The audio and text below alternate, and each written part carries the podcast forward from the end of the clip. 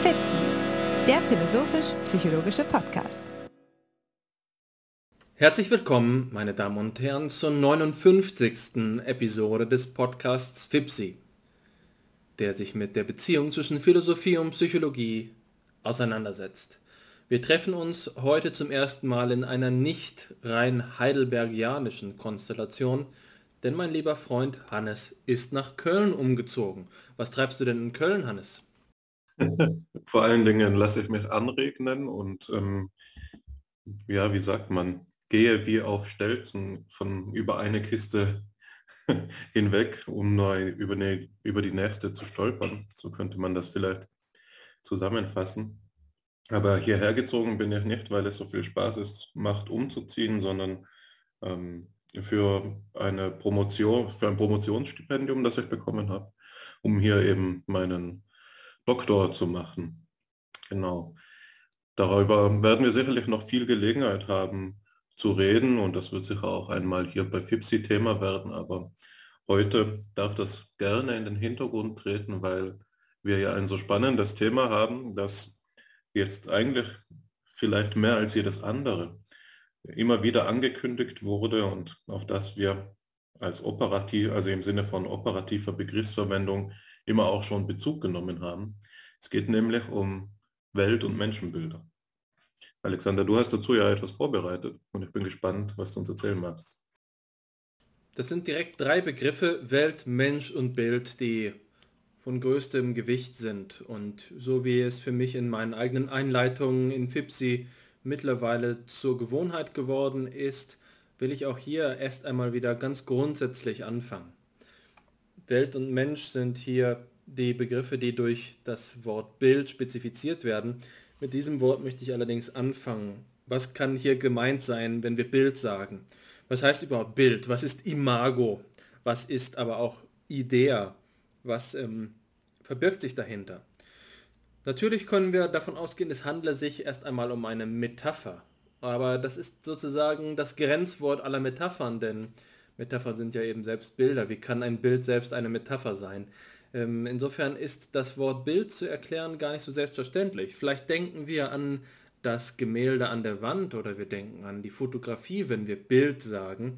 Aber mit dem Bild äh, ist es eben etwas Besonderes, insofern als es symbolisch steht für das Repräsentative, symbolisch steht für die Perspektivität schlechthin und auch hier ist das Wort symbolisch wiederum ganz seltsam. Also um es kurz zu sagen, das Wort, was hier erst einmal unscheinbar zu sein scheint, nämlich das Wort Bild, Menschenbild und Weltbild, in, äh, hat einen großen Tiefgang und hat auch eine lange Philosophiegeschichte, in der gar nicht so ganz klar ist, auf welche Weise das hier verwendet werden muss. Und das ist gerade der Reichtum dieses Wortes. Wenn wir von einem Bild sprechen, dann ähm, eröffnen wir diesen ganzen Bedeutungshorizont. Wir haben ein Grundwort, wir haben ein Urphänomen, wir haben etwas, das die Welt unmittelbar anspricht. Mit Bildern ist allerdings auch nicht nur das Visuelle gemeint, es ist ja gerade das Abbild gemeint, das, was ich vorhin schon mit dem Wort Repräsentation angesprochen habe. Wenn wir Bild sagen, dann sagen wir Bild von etwas. Wir sagen nicht einfach nur Bild, wir sagen das abgebildete, der Bildinhalt. Ähm, und wenn wir Bild sagen, dann sagen wir gleichzeitig auch Beobachtung oder äh, äh, Beobachterin, Beobachter, insofern, als wir damit ein Subjekt ansprechen, jemand, der zu dem Bild in Beziehung tritt. Es gibt dann eben auch noch denjenigen oder diejenige, die das Bild geschaffen hat, die äh, Schöpferin, der Schöpfer des Bildes. Das ist allerdings eine sekundäre Kategorie. Hm, sagen wir einfach erstmal, wir haben das Bild in seiner Bedeutung des Abbildens und wir haben den Beobachter, die Beobachterin in dem Zugriff auf diese Repräsentation. Und das ist eigentlich auch schon die richtige Art und Weise, um hier mit den Begriffen Menschen und Weltbild umzugehen. Wir sprechen von einer repräsentativen Beziehung, die das menschenbildliche ursprünglich ausmacht. Ähm, jetzt ist der Begriff der Reprä Repräsentation geistesgeschichtlich nicht unfragwürdig. Was heißt denn überhaupt repräsentieren? Da könnte man, um das Problemfeld zu eröffnen, so etwas Prominentes wählen wie die ähm, Krise, die sogenannte Kant-Krise im Leben von Heinrich von Kleist. Heinrich von Kleist las also die Kritik der reinen Vernunft und war angesichts der Inhalte so geschockt, dass er sich dazu entschloss, sein Leben grundsätzlich auf den Kopf zu stellen. In diesem Zusammenhang hat er das Bild der rosaroten Brille geprägt. Der Umstand, der dabei bewusst wurde, ist, dass es ausgeschlossen ist, die Welt in ihrer Natürlichkeit, in ihrem bloßen Sein jemals selbst zu erfassen. Es geschieht bloß vermittelt durch die Modalitäten unserer Sinne und unseres Geistes. Die ähm, Synthese, der, die ästhetische und die logische Synthese sind die Voraussetzungen für unsere Erkenntnis von der Welt. Die rosarote Brille ist dadurch ein Sinnbild geworden, dass Repräsentation eine Modifikation ist. Wir blicken durch diese Brille und alles erscheint uns in einem rosanen Licht. Heißt das jetzt, dass die Welt rosa gefärbt ist? Das können wir nicht wissen. Und das ist der entscheidende Punkt, denn auf diesen Punkt werden wir heute noch zurückkommen. Wir können es nicht wissen. Wenn alles das, was wir haben, eben diese rosarote Brille ist, dann besteht für uns auch gar kein Anlass dazu zu glauben, wir könnten sie absetzen. Wir sind gewisserweise diese rosarote Brille, wir sind die Perspektive und das ist die Magie der Repräsentation. Das Repräsentierte ist uns nicht verfügbar, wenn alles das, was wir haben, die Repräsentation ist. Es gibt kein Kriterium der Überprüfung zwischen dem Abgebildeten und dem Bild. Wenn wir von, also von einem Menschenbild oder von einem Weltbild sprechen, dann ist in dieser repräsentationalen Perspektive das Einzige, was uns davon bleibt, eben dieses Bild. Das Bild steht im Mittelpunkt. So erkennt man schnell, dass die eigentliche Magie dieses Ausdrucks Weltbild und Menschenbild im Wort Bild steckt.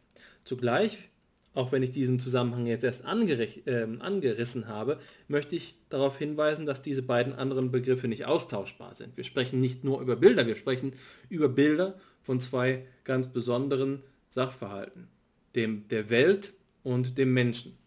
Das sind, das sollte eigentlich allen äh, Hörerinnen und Hörern vertraut sein, keine x-beliebigen ähm, Zusammenhänge, die wir da ansprechen.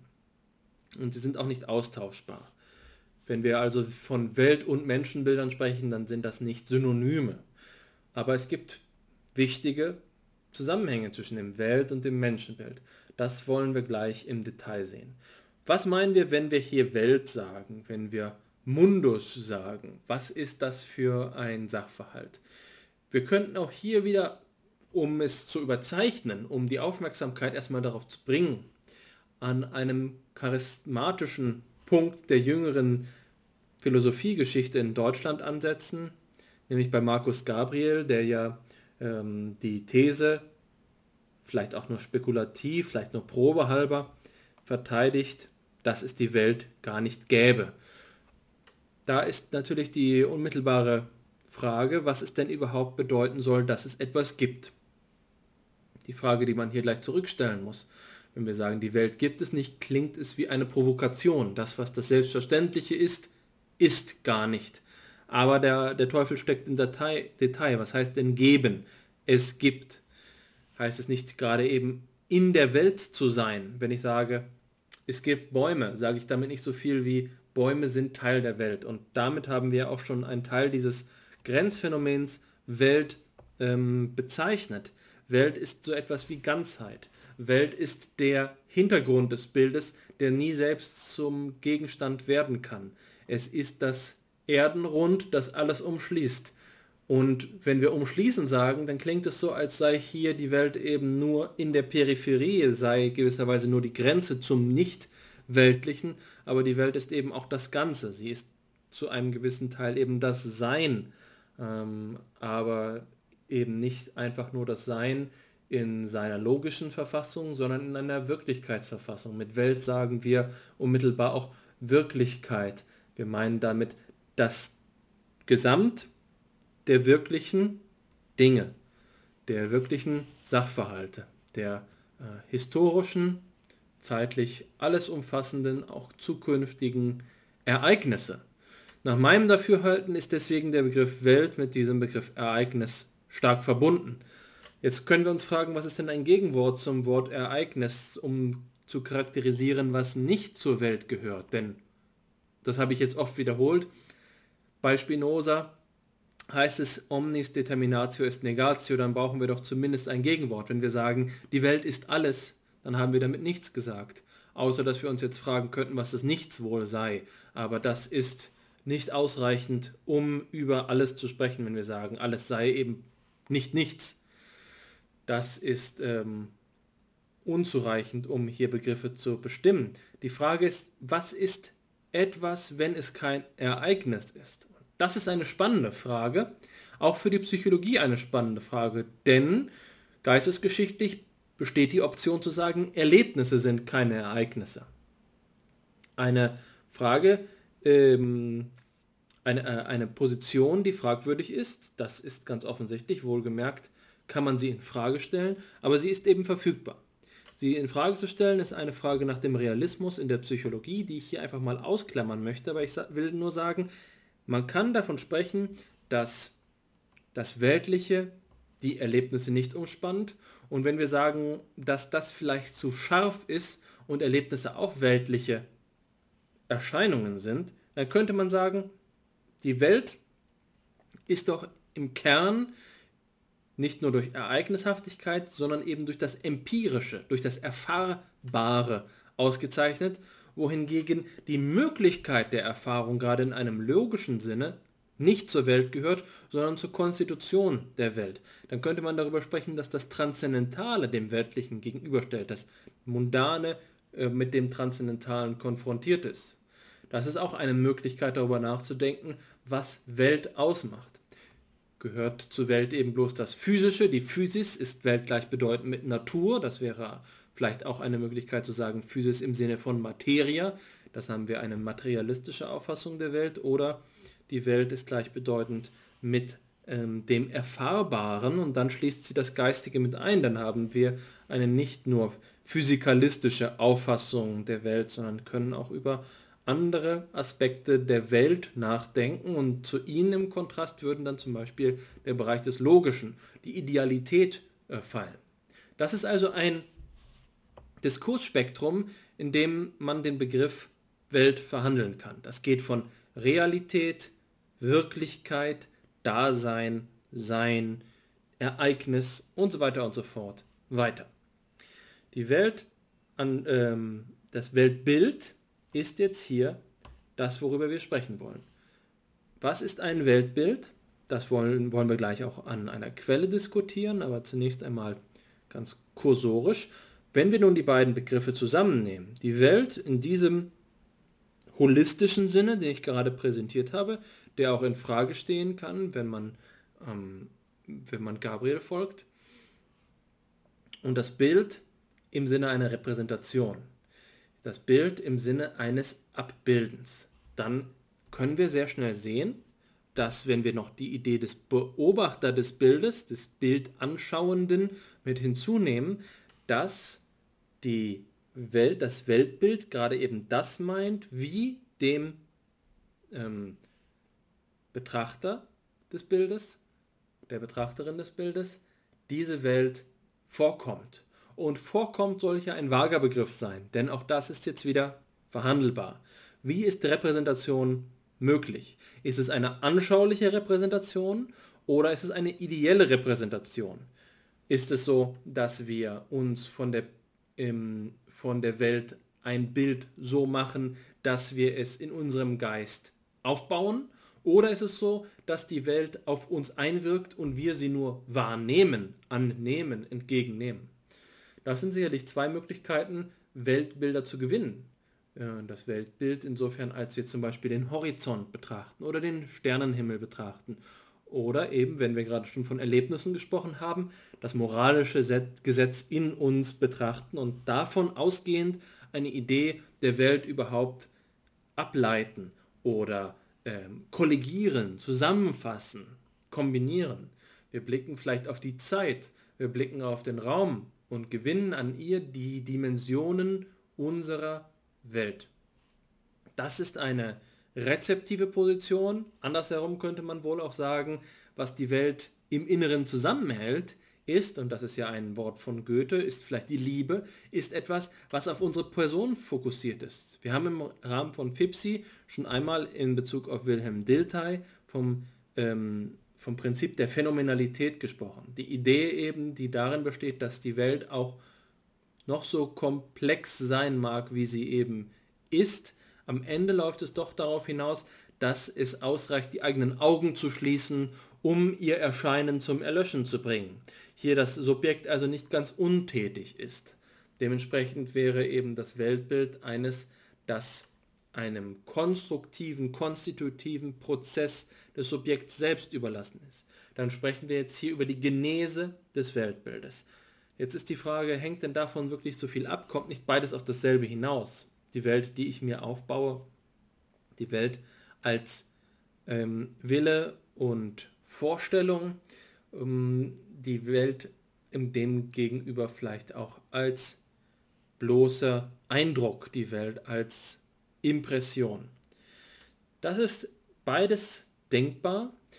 Ähm, man könnte sagen, es hängt davon sehr viel ab, denn wenn wir uns eine Welt konstruieren, dann ist es eben ein Wolkenschloss, es ist ein Wolkenkuckucksheim. Es ist uns möglich, die Welt ganz anders aufzufassen, als es unsere Mitmenschen treiben. Oder ähm, die Welt ist eben etwas, was wir teilen und in letzter Instanz konvergieren die Weltanschauung der verschiedenen Menschen. Beides das lässt sich diskutieren. Das sind also jetzt schon wieder Perspektiven, die den Weltbildsbegriff hinter, ähm, hinter den Weltbildsbegriff zurückzugehen versuchen. Tatsache ist aber, dass dieser Weltbegriff, Weltbildsbegriff beides eigentlich einzuschließen versucht. Das gehört wesentlich zum Diskurs um den Begriff Weltbild, aber auch Weltanschauung, das wir damit zum Ausdruck zu bringen versuchen, dass es diese unterschiedlichen Perspektiven auf die Konstitution der Welt gibt. Ist die Welt in der Art und Weise, wie wir sie repräsentieren, ein, äh, ähm, ähm, ein, eine Fabulation unseres Geistes oder ist es sie ein Resultat, eine Wirkung der Eindrücke, die auf uns eingehen? Ähm, ich will mich davon jetzt gerade deswegen zurückhalten, weil ich sage, der Weltbildsbegriff ist weiter. Er umfasst beides. Und da haben wir diese schöne Idee von Wilhelm Dilthey, die ich ja auch schon einmal referiert habe, zu sagen, dass der Begriff der Weltanschauung, den ich jetzt hier auf Weltbild erst einmal übertrage, dass dieser Begriff mh, hm, im Prinzip diese Möglichkeiten umspannt. Und da unterscheidet Dilthey drei Fälle. Es gibt die materialistische Weltanschauung, es gibt die, also den subjektiven Idealismus, die subjektiv-idealistische Weltanschauung und die objektiv-idealistische Weltanschauung. Diese Alternativen, die ich gerade dargestellt habe, wie ein Weltbild zustande kommen kann, entsprechen gewisserweise auch diesen prinzipiellen Alternativen. Wobei wir eher sagen würden, die eine Seite, die Idee, dass es hier einen konstruktiven Akt des Geistes gibt, entspricht wohl dem subjektiven Idealismus und die Idee, dass es eine Wirkung der materiellen Welt auf uns gibt, von der aus sich uns unser Weltbild ergebe, eine materialistische Anschauung ist. Der dritte im Bunde ist der ähm, objektive Idealismus, ein Sonderfall von großem Interesse, auch in gewisser Weise ein Vermittlungspunkt. Hier ist es nicht so, dass das Subjekt verantwortlich für die Konstruktion ist sondern es sind logische Zusammenhänge, die sich uns aufdrängen. Hier wirkt der Logos auf den einzelnen Geist. Von ihm geht die Grundstruktur aus. Das reicht von einem Platonismus, in dem die Ideenwelt vorgibt, was, ähm, was sich da ergibt, hin zu ganz anderen Möglichkeiten, wie einem Logizismus bei Frege zum Beispiel. Die dritte Welt bei Popper ist genauso eine Form von objektivem Idealismus, aber eben eine Weltanschauung, die sich mit so einem Begriff wie Weltbild beschreiben lässt. Jetzt verwende ich gerade Weltanschauung und Weltbild quasi synonym, obwohl ich den Begriff Bild so stark in den Mittelpunkt gerückt habe. Anschauung ist freilich nicht das gleiche wie Bild, auch wenn es eine gewisse Analogie gibt. Das sind äh, Fragen, die jetzt allerdings schon in ein starkes Detail gehen. Ich sage jetzt erstmal, der Weltbegriff steht im Mittelpunkt, der Weltanschauungsbegriff ist historisch in einer ähnlichen Art und Weise verwendet worden. Man kann ganz gewisse Nuancen zwischen beiden feststellen. Worum es mir jetzt geht, bevor ich das Wort an dich weitergebe, ist noch eines zu ergänzen. Und das ist an dem Punkt, an dem ich gerade über Repräsentation gesprochen habe.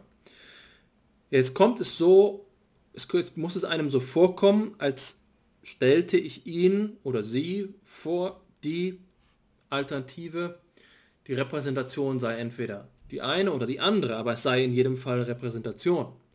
Und jede gute Phänomenologin würde mich jetzt hier anhalten und sagen, dass Repräsentationalismus als Erklärungsform von ähm, Erfahrung selbst nicht alternativlos ist. Zum Beispiel findet sich bei Daniel Hatto in jüngerer Zeit, aber auch schon lange davor, die Idee eines Antirepräsentationalismus, die Auffassung, dass der Bezug des Menschen zu seinem Erfahrungsgegenstand nicht derjenige einer Verdopplung durch ein Abbild ist, das im Geiste aufkommt. Eine Frage, die in der Philosophy of Mind, in der Philosophie des Geistes vielfach verhandelt worden ist. Jetzt ist die Frage, was sie für das Weltbild meint. Wenn ich sage, gibt es den Begriff des Weltbildes überhaupt noch antirepräsentationalistisch, dann ist die Antwort, die ich darauf gebe, ja, unter Umständen durchaus, denn man muss nicht gleich diese Repräsentationalismus, Antirepräsentationalismus Beziehung so generalisieren, dass man sagt, entweder ist all unser Leben symbolisch oder es ist nicht symbolisch.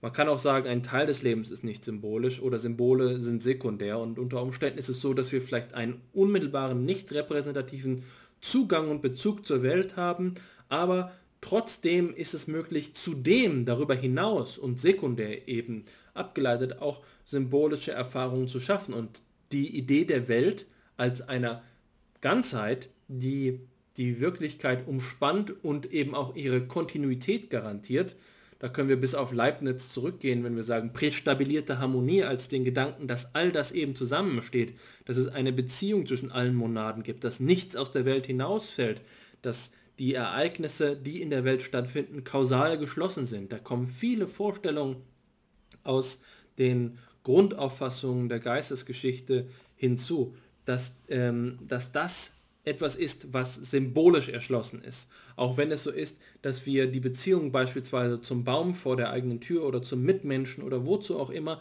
in einer unmittelbaren primären Art und Weise erleben, kann es noch immer so sein, dass wir sekundär dazu darüber hinaus noch immer ein Weltbild haben. Dementsprechend würde ich hier dieses Problem des Repräsentationalismus, Antirepräsentationalismus ein wenig umschiffen, würde sagen, selbst in einem Antirepräsentationalismus ist das Symbolische nicht zwingenderweise ausgeschlossen und auch das Symbolische kann im Sinne eines Top-Down-Prozesses die Erfahrungen auf einer ähm, unmittelbaren Art und Weise der, äh, des Erlebens, des impressionalen Erlebens modifizieren, beeinflussen. Anders gesagt oder einfacher gesagt, äh, selbst wenn wir, also sagen wir mal, ein bestimmtes Weltbild hinsichtlich der Gestaltung der Beziehung zwischen äh, Natur und, ähm, und Erleben oder der Beziehung zwischen Ereignissen und Erlebnissen annehmen, äh, so ist es doch so, äh, dass äh, diese Art und Weise, wie wir unser geistiges Leben, eigenes geistiges Leben, zum Beispiel das Leib-Seele-Problem konzipieren, dass, äh, dass die einzelne Erfahrung, die wir dann heute oder morgen im Alltag machen, davon beeinflusst sein kann. Auch wenn sie unmittelbaren Bezug zur Wirklichkeit hat. Ja, also jemand, der davon überzeugt ist, dass das Leib und Seele substanziell getrennt sind, hat unter Umständen andere erstpersonale Erfahrungen, weil dieses Weltbild unser Erleben auf elementarer Ebene mit beeinflusst, selbst wenn dieses Erleben nicht immer repräsentational ist. Ja, das, das heißt, Ein Antirepräsentationalismus führt nicht dazu, dass der Begriff des Weltbildes im Hintergrund verschwindet und eigentlich nur so etwas bleibt wie eine deklarative, ähm, ein deklarativer Wissensbestand, wie eine Sammlung von Fakten über das Wesen des Kosmos. Nein, das Weltbild kann auch da noch etwas bedeuten, auch im Antirepräsentationalismus noch immer etwas bedeuten, was in höchstem Grad einflussreich ist auf unser individuelles Erleben. Anders gesagt und einfacher, absolut einfach, am einfachsten gesagt, das Weltbild entzieht sich nicht der Bedeutsamkeit, nur weil wir diese Repräsentationalismusfrage anders stellen. Wir können auch ohne den Repräsentationsbegriff zu generalisieren, epistemologisch zu generalisieren, anerkennen, dass das Weltbild unser Erleben transformiert. Und diese äh, basale Transformationsleistung, die wollen wir hier anerkennen, die wollen wir besprechen und wir wollen die Frage stellen, was es für die Wissenschaft, für die Philosophie, für die Psychologie, für das menschliche Erleben bedeutet, in einem Lebenswelt, äh, in, ein, in einem Lebens, jetzt sage ich Lebensbild, aus irgendeinem Grund in einem Weltbild zu leben.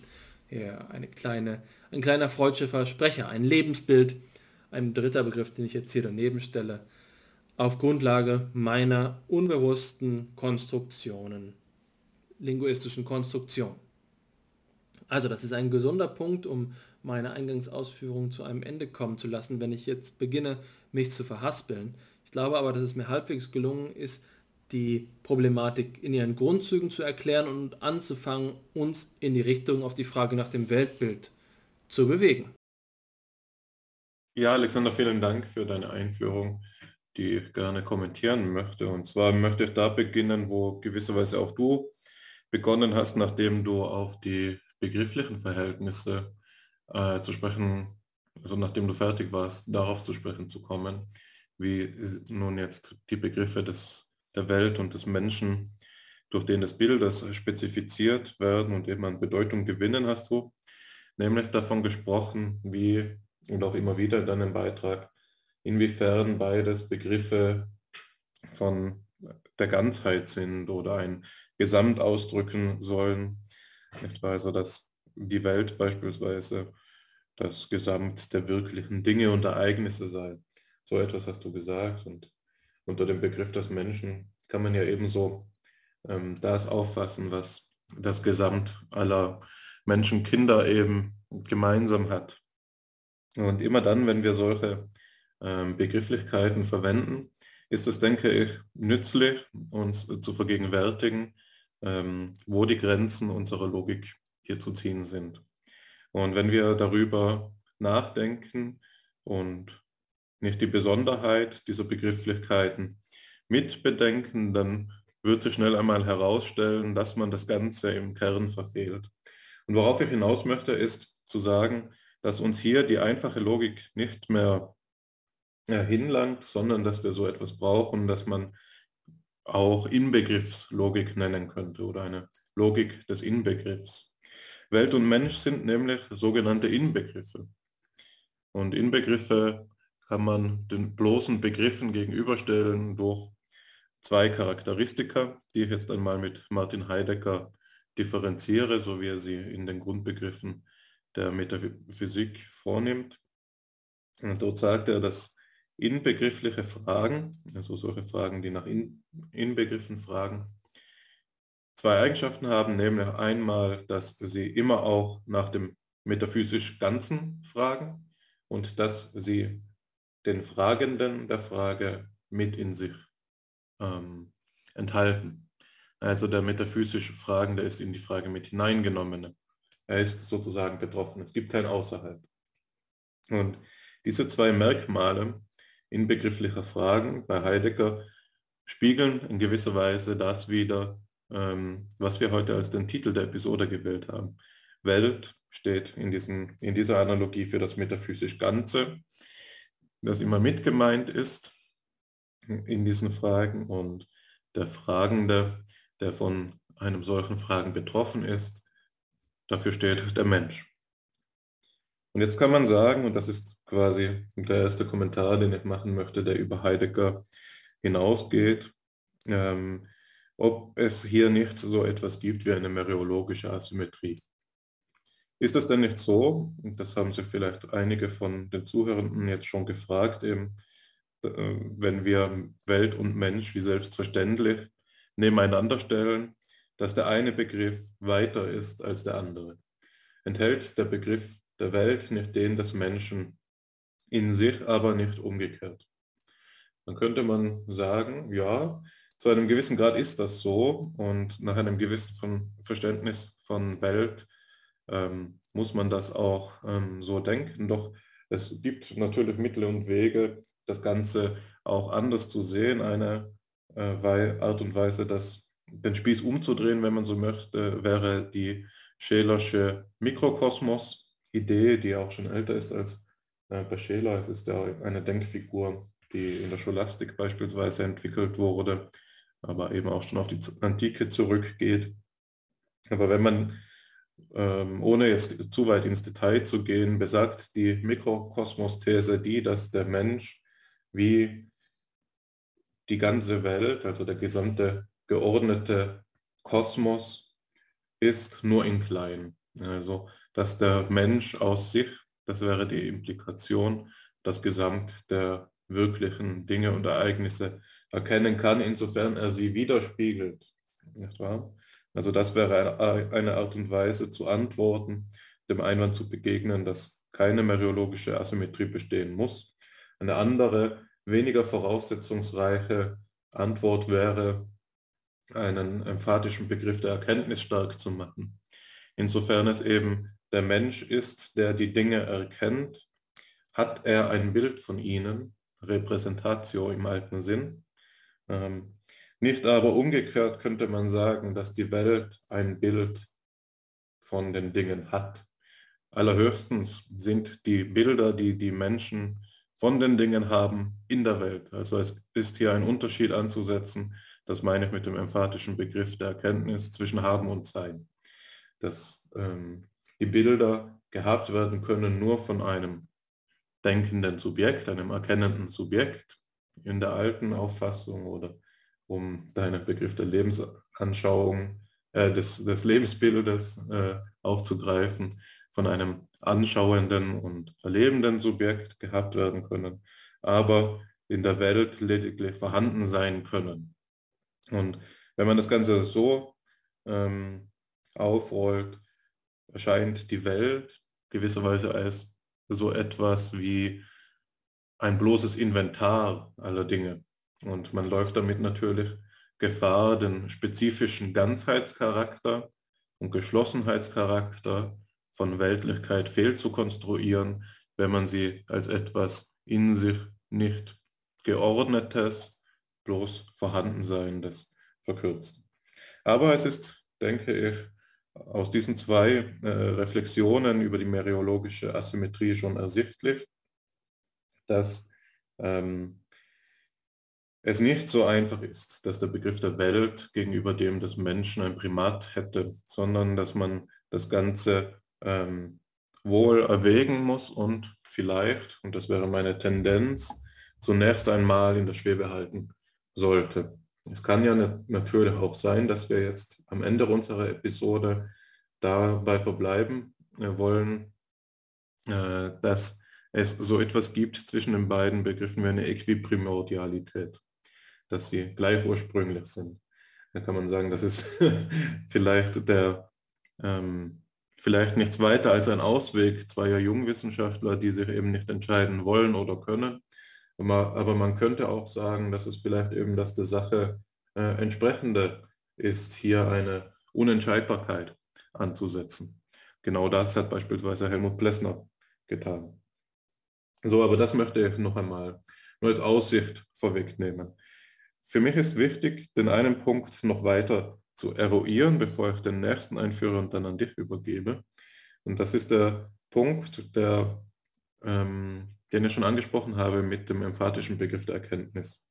Und zwar ähm, schließt das an das an, was ich, äh, also schließt zugleich an das an, was ich einleitend gesagt habe, nämlich, dass wir den Begriff von Welt- und Menschenbild implizit als operativen Begriff schon sehr häufig bei FIPSI verwendet haben und dass sie vielleicht eben solche Begriffe sind, für die hinter denen es kein äh, Zurück gibt, vor denen es kein Entkommen gibt. Das sind also Begriffe und äh, die unser ganzes Denken prägen und die eben diesen umfassenden Charakter an sich haben. Und da kann man jetzt sagen, man kann sie einfach nur haben oder man kann sie reflektieren.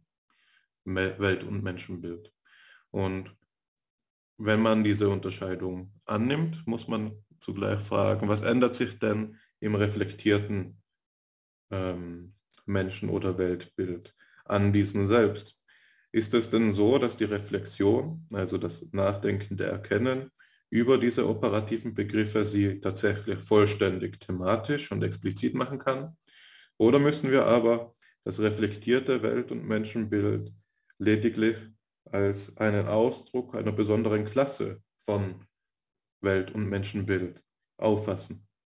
Das heißt, ähm, das ist zugleich eine Reflexion, die sich an das an, die an die äh, sich annähert, von der du auch gesprochen hast, Alexander, wo es bei Wilhelm Dilthey darum geht, dass er das Denken als einen Ausdruck des Lebens auffassen möchte, das eben nicht hinter das Leben zurückgeht, sondern eine Lebensregung unter den anderen ist. Also ob nun etwas gewollt wird, ob jemand nach etwas strebt oder es begehrt oder aber über es nachdenkt. Alles das sind Äußerungen ein und desselben womöglich im Grunde unerkenntlichen Lebens.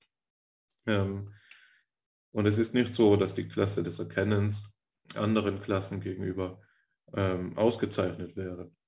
Also man muss, glaube ich, wenn wir jetzt über Inbegriffslogik und äh, diese Totalitätsbegriffe sprechen, zugleich unseren Erkenntnisanspruch und unsere Erkenntnismöglichkeiten durchaus kritizistisch ähm, mit reflektieren und eben die Möglichkeiten und Grenzen abstecken.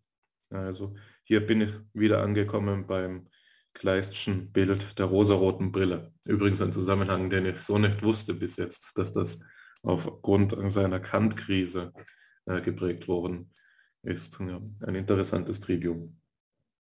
Ja.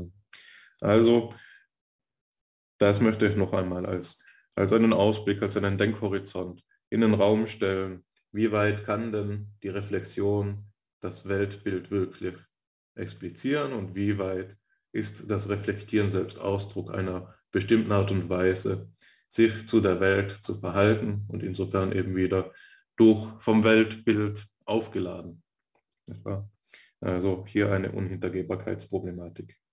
Das Letzte, das ich ansprechen möchte, bevor ich an dich übergebe, und das möchte ich wirklich nur kurz anreißen, beziehungsweise andeuten, ist ähm, die Idee ähm, des Widerstandes schlussendlich. Also wenn wir Welt sagen, da merkst du meine Levinasche Prägung, dann sagen wir immer auch so etwas wie Totalität. Und wenn ich Totalität höre, denke ich zuallererst an das, was dem Totalitätsanspruch widersteht. Also was ähm, wäre naheliegender, als sich zu fragen, wenn jemand sagt, Welt ist das Gesamt aller wirklichen Dinge, das sie mit umfasst, als dass wir hier ein, eine Problematik von Alterität hätten. Ist der andere wirklich Teil dessen, was wir Welt nennen, wenn er seine Andersheit bewahren soll? Das ist eine mögliche Denkfigur, die dem entgegensteht.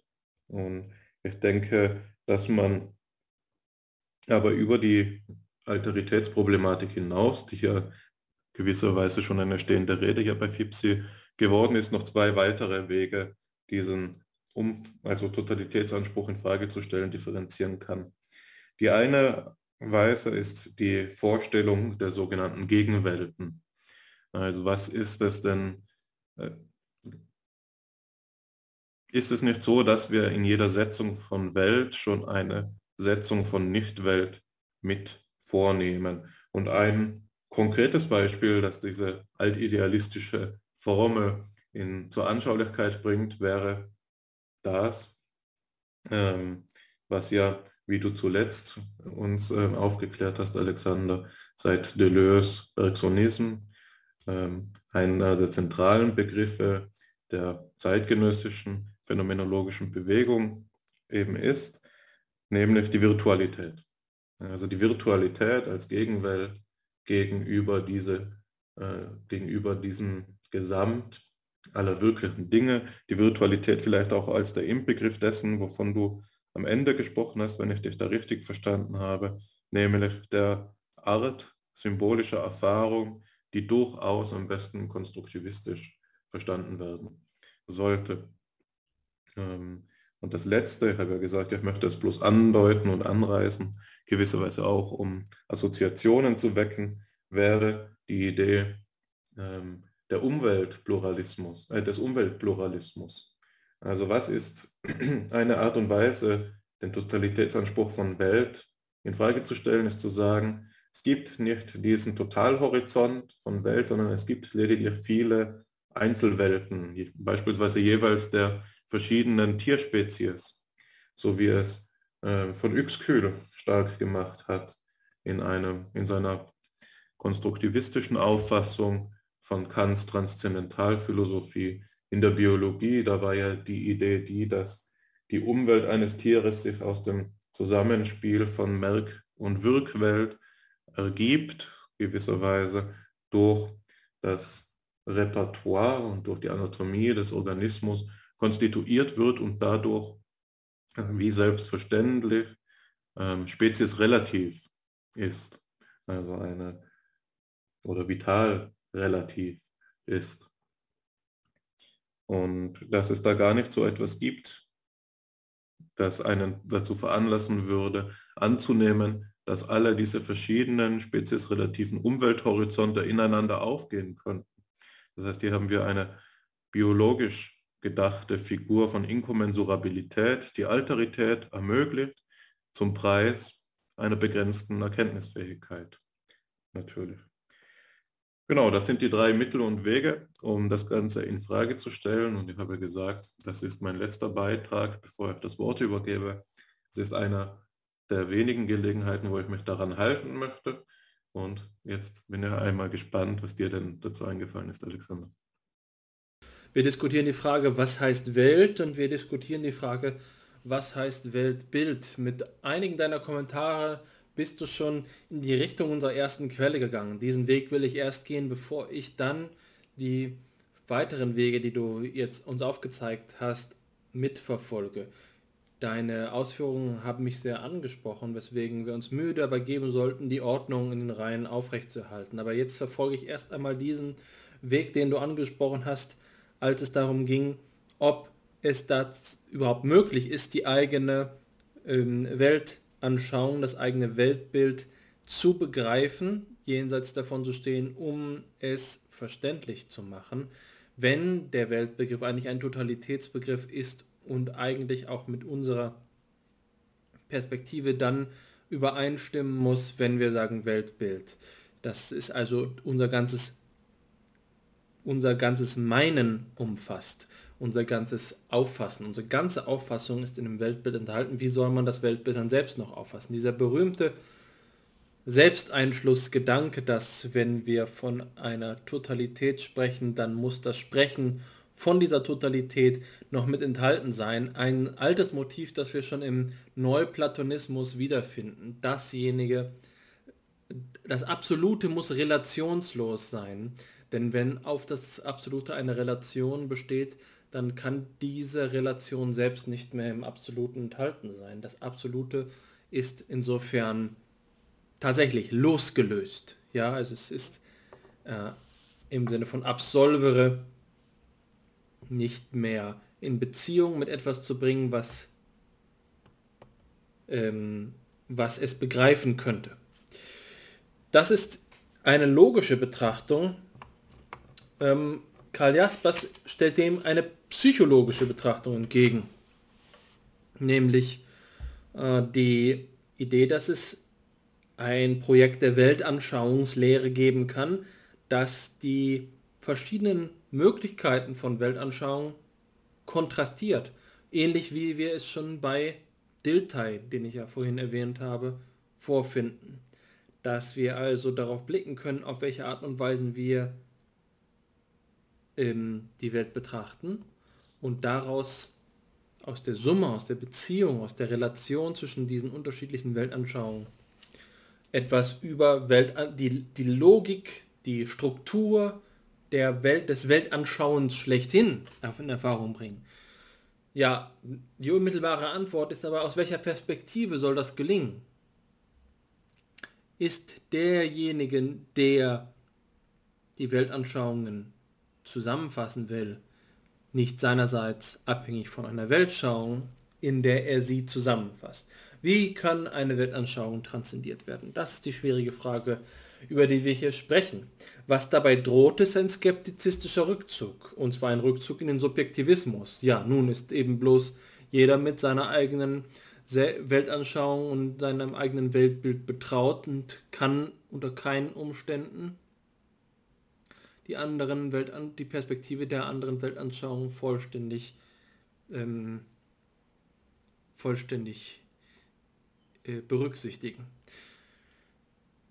Um das zu kommentieren, werde ich jetzt allerdings zunächst einmal auf Jaspers eigenen Text eingehen, der klar stellt, wie man diese Problematik formulieren kann.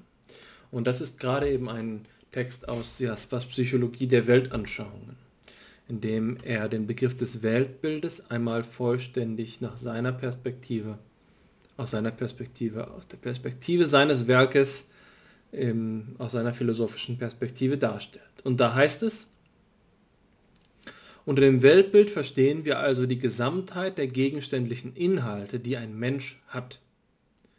Den Menschen als das Zentrum sehen wir gleichsam in einer Kreisperipherie. Vom Menschen her sehen wir in den Einstellungen Funktionen, die sich des Gegenständlichen bemächtigen. Die Peripherie ist diese Welt des Gegenständlichen, in die der Mensch in der Subjekt-Objekt-Spaltung eingeschlossen ist.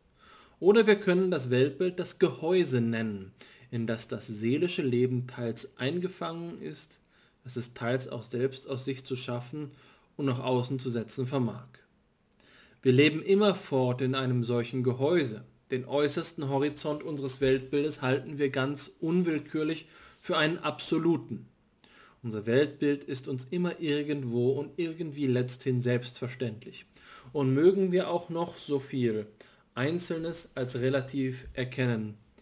Wir leben doch mit dieser Selbstverständlichkeit schließlich irgendwie in einem Gehäuse, aus dem wir nicht hinausspringen können. Unwillkürlich setzen wir den Teil der Welt, den gerade wir als Weltbild besitzen, für das Ganze.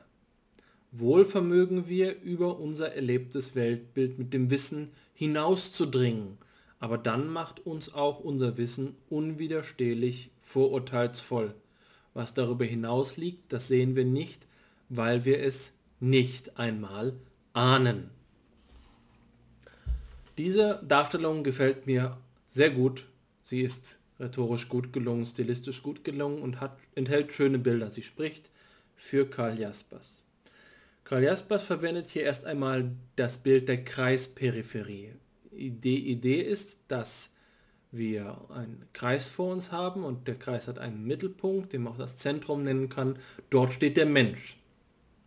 Das ist jetzt unmittelbar schon eine Allusion an unser zweites Thema, das Menschenbild, aber das ignorieren wir einmal. Hier ist unser Subjekt. Das macht es etwas leichter, hier nicht an das Menschenbild zu denken. Und der, äh, das Subjekt blickt herum auf den Kreis.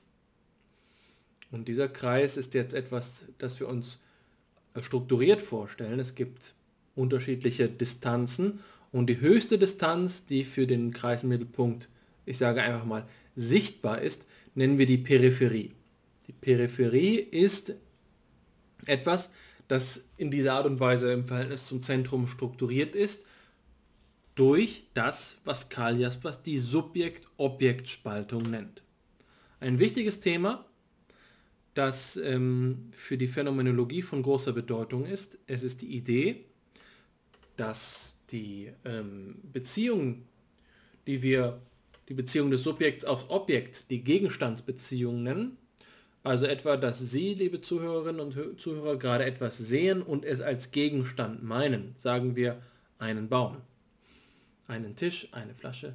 Das ist eine Subjekt-Objekt-Beziehung und sie ist insofern gespalten, als der, der Erfahrungsstrom, die grundsätzliche Erfahrung des Gegenstandes, den Sie da haben, dass aus dem heraus sich überhaupt die Auffassung dessen als Gegenstand, zum Beispiel als Tisch, konstituiert, eine einheitliche ist.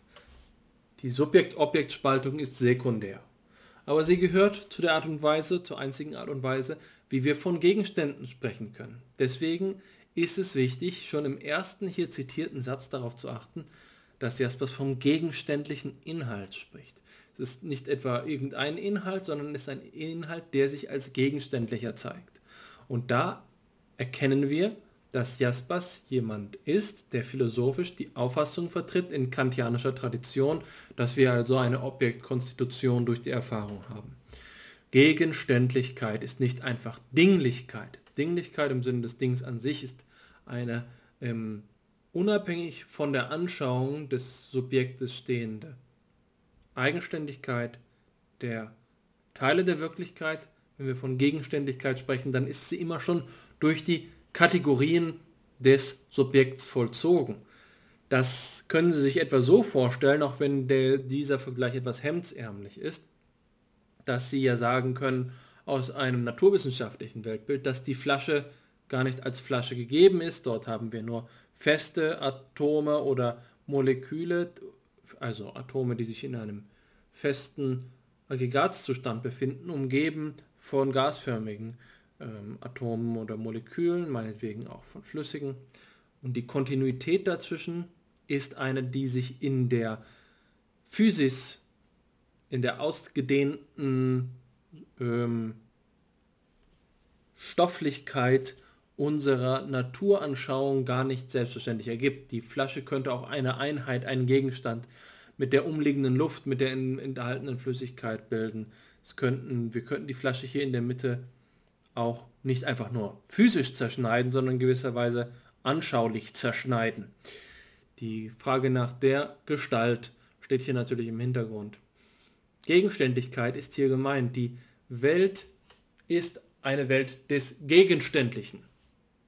Und die äh, Perspektive, die das Subjekt auf den Horizont einnimmt, ist eine, die genau durch diese Beziehung von Gegenständlichkeit gekennzeichnet ist. So formiert sich Welt im Weltbild. Das sind Dinge, die hier nicht klar genug zum Ausdruck gebracht werden in, diesem, äh, in dieser Darstellung, weil sie die philosophische Tiefe des Jasperschen Denkens betrifft. Für uns ist es allerdings schon ausreichend, dass wir uns an diese Bilder halten. Wir haben das Bild des Kreises und dann haben wir das Bild des Gehäuses. Ein Gehäuse ist gleichzeitig eben, ja, wir haben hier das Haus, das, Ent, das Enthalten. Es gibt ein Innen und ein Außen. Wir haben die Innenwelt und die Außenwelt.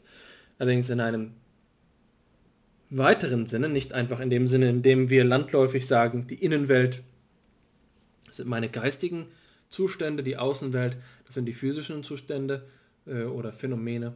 Nein, wir reden hier von dem Gehäuse in gewisser Weise als etwas, das all das, wie es für mich jeweils ist, umfasst, dass die jemeine Gegenständlichkeit der Welt und jenseits davon liegt die nicht jemeine Erscheinungsweise oder eben nicht Erscheinungsweise, sondern Designsweise der Welt. Äh, und die Rede ist hier vom seelischen Leben. Das legt diese Innenweltmetapher eben noch einmal nahe. Es ist also, dass wir die Welt jemeinig durch unsere Perspektive erfahren und im Lichte unserer je eigenen rosaroten Brille. Sehen Sie es einfach so, die rosarote Brille ist hier nicht einfach ein Markenmodell, das ähm, Sie immer und immer wieder in der Welt finden, sondern jede eigene Brille hat ihre Tönung. Und das ist der Beitrag unseres seelischen Lebens, ähm, den wir auch unser Gehäuse nennen können, denn er schafft in einem übertragenen Sinne einen Abschnitt, einen Ausschnitt aus dem Möglichen oder gegebenenfalls sogar Wirklichen. Da spielt natürlich, wenn ich jetzt Möglichkeit sage, dieser Begriff von Virtualität eine schöne Rolle, den du eingebracht hast.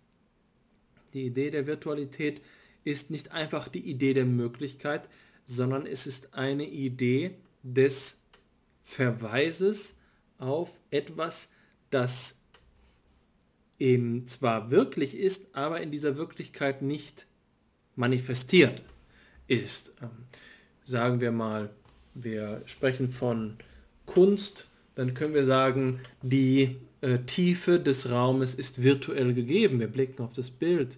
So, in dieser Art und Weise ist uns jetzt eine Landschaft, erstreckt sich eine Landschaft vor uns, obwohl wir mitten im Museum stehen.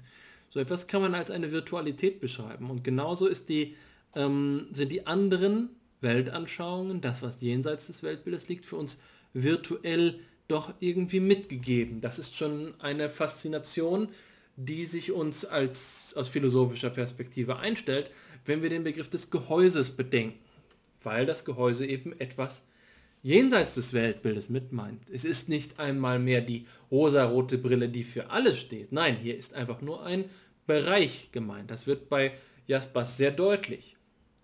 Vor allen Dingen in diesem zweiten Absatz, wenn wir sagen, wenn wir hier mit Jaspers sagen, wir halten den äußersten Horizont unseres Weltbildes für einen absoluten. Und dieses Halten indiziert ja, dass es sich um einen bloßen Schein handelt. Das heißt, tatsächlich ist es nicht so, dass unser äußerster Horizont der absolute Horizont ist. Es gibt einen anderen absoluten Horizont und da zeigt sich ein Realismus. Und wie das zu denken ist, wie sozusagen die Integration aller Weltbilder zu denken ist oder die Integration nicht nur aller wirklichen, oder erlebten Weltbilder, sondern aller möglichen Weltbilder. Das ist ein schöner Begriff, den man mit diesem, ein schöner Gedanke, den man mit diesem Begriff des, der Virtualität halbwegs nachahnen kann. Psychologisch beschreibt äh, Jaspers, dass wir es hier mit Selbstverständlichkeit zu tun haben. Und das ist nicht einfach nur ein Wörtchen, wie wir es im Alltag verwenden. Selbstverständlichkeit hat hier seinen Tiefgang. Blicken wir auf Binswanger als ähm, äh, auf, auf ähm, ähm, na, jetzt fällt mir der Name nicht ein, nicht Tellenbach, sondern Blankenburg, Wolfgang Blankenburgs Idee der Selbstverständlichkeit. Dann haben wir den Gedanken hier auch wieder, der Verlust der Selbstverständlichkeit bei Blankenburg und hier haben wir die Idee, das Weltbild ist uns selbstverständlich, was auch einen Wert haben kann.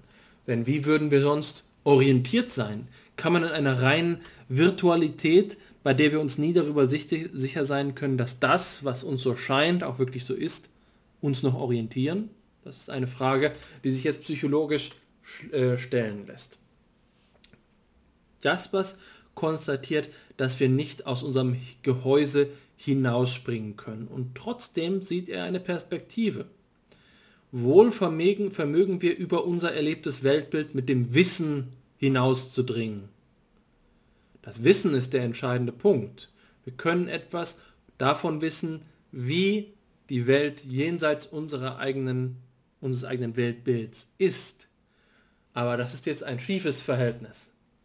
Die Welt ist das eine und wir wissen von ihr etwas. Wir können etwas darüber wissen, wie zum Beispiel den Umstand, dass wir ein Weltbild haben, der uns dann erkennen lässt, dass etwas für unser Weltbild gelten mag, was gar nicht wirklich so ist.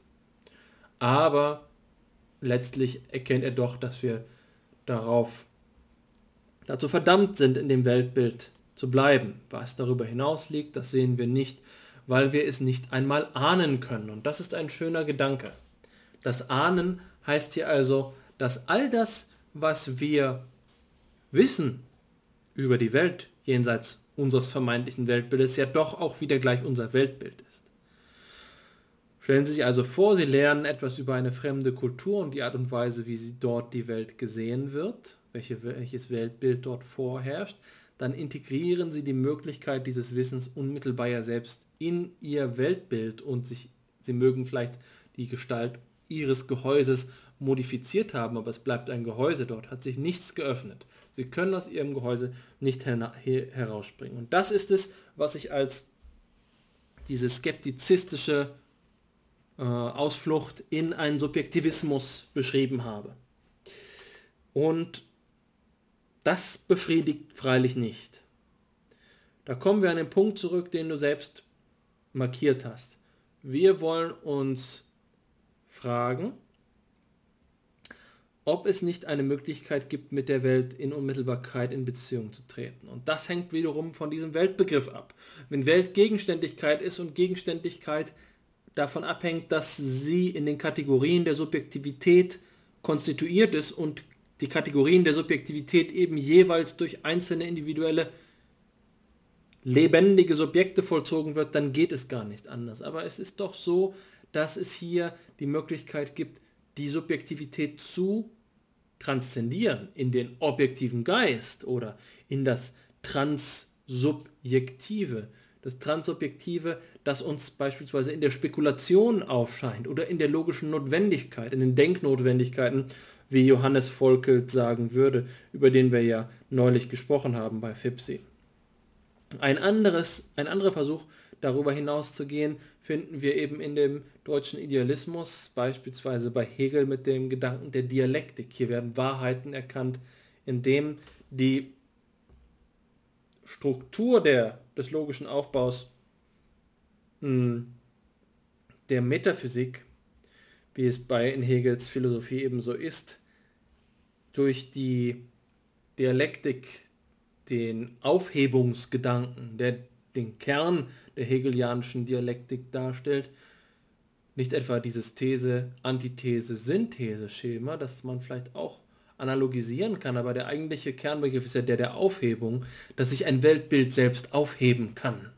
Ein Weltbild, das in etwas übergeht, ein Weltbild im Übergang, ein Weltbild des sich in Frage stellens, aber das ist eine Möglichkeit, eine andere ist hier jetzt die das Fremdpsychische, nicht wahr? Also die Idee, mit dem Fremdpsychischen äh, in Kontakt zu treten. Auch darüber haben wir vor kurzem nicht aber bei Fipsi gesprochen. Die Frage, ob man mit seinen Mitmenschen in einen authentischen Austausch gehen kann. In unserer Empathie-Episode haben wir darüber gesprochen. Gibt es so etwas? Für Jaspers eher nicht. Jaspers hält sich hier zurück.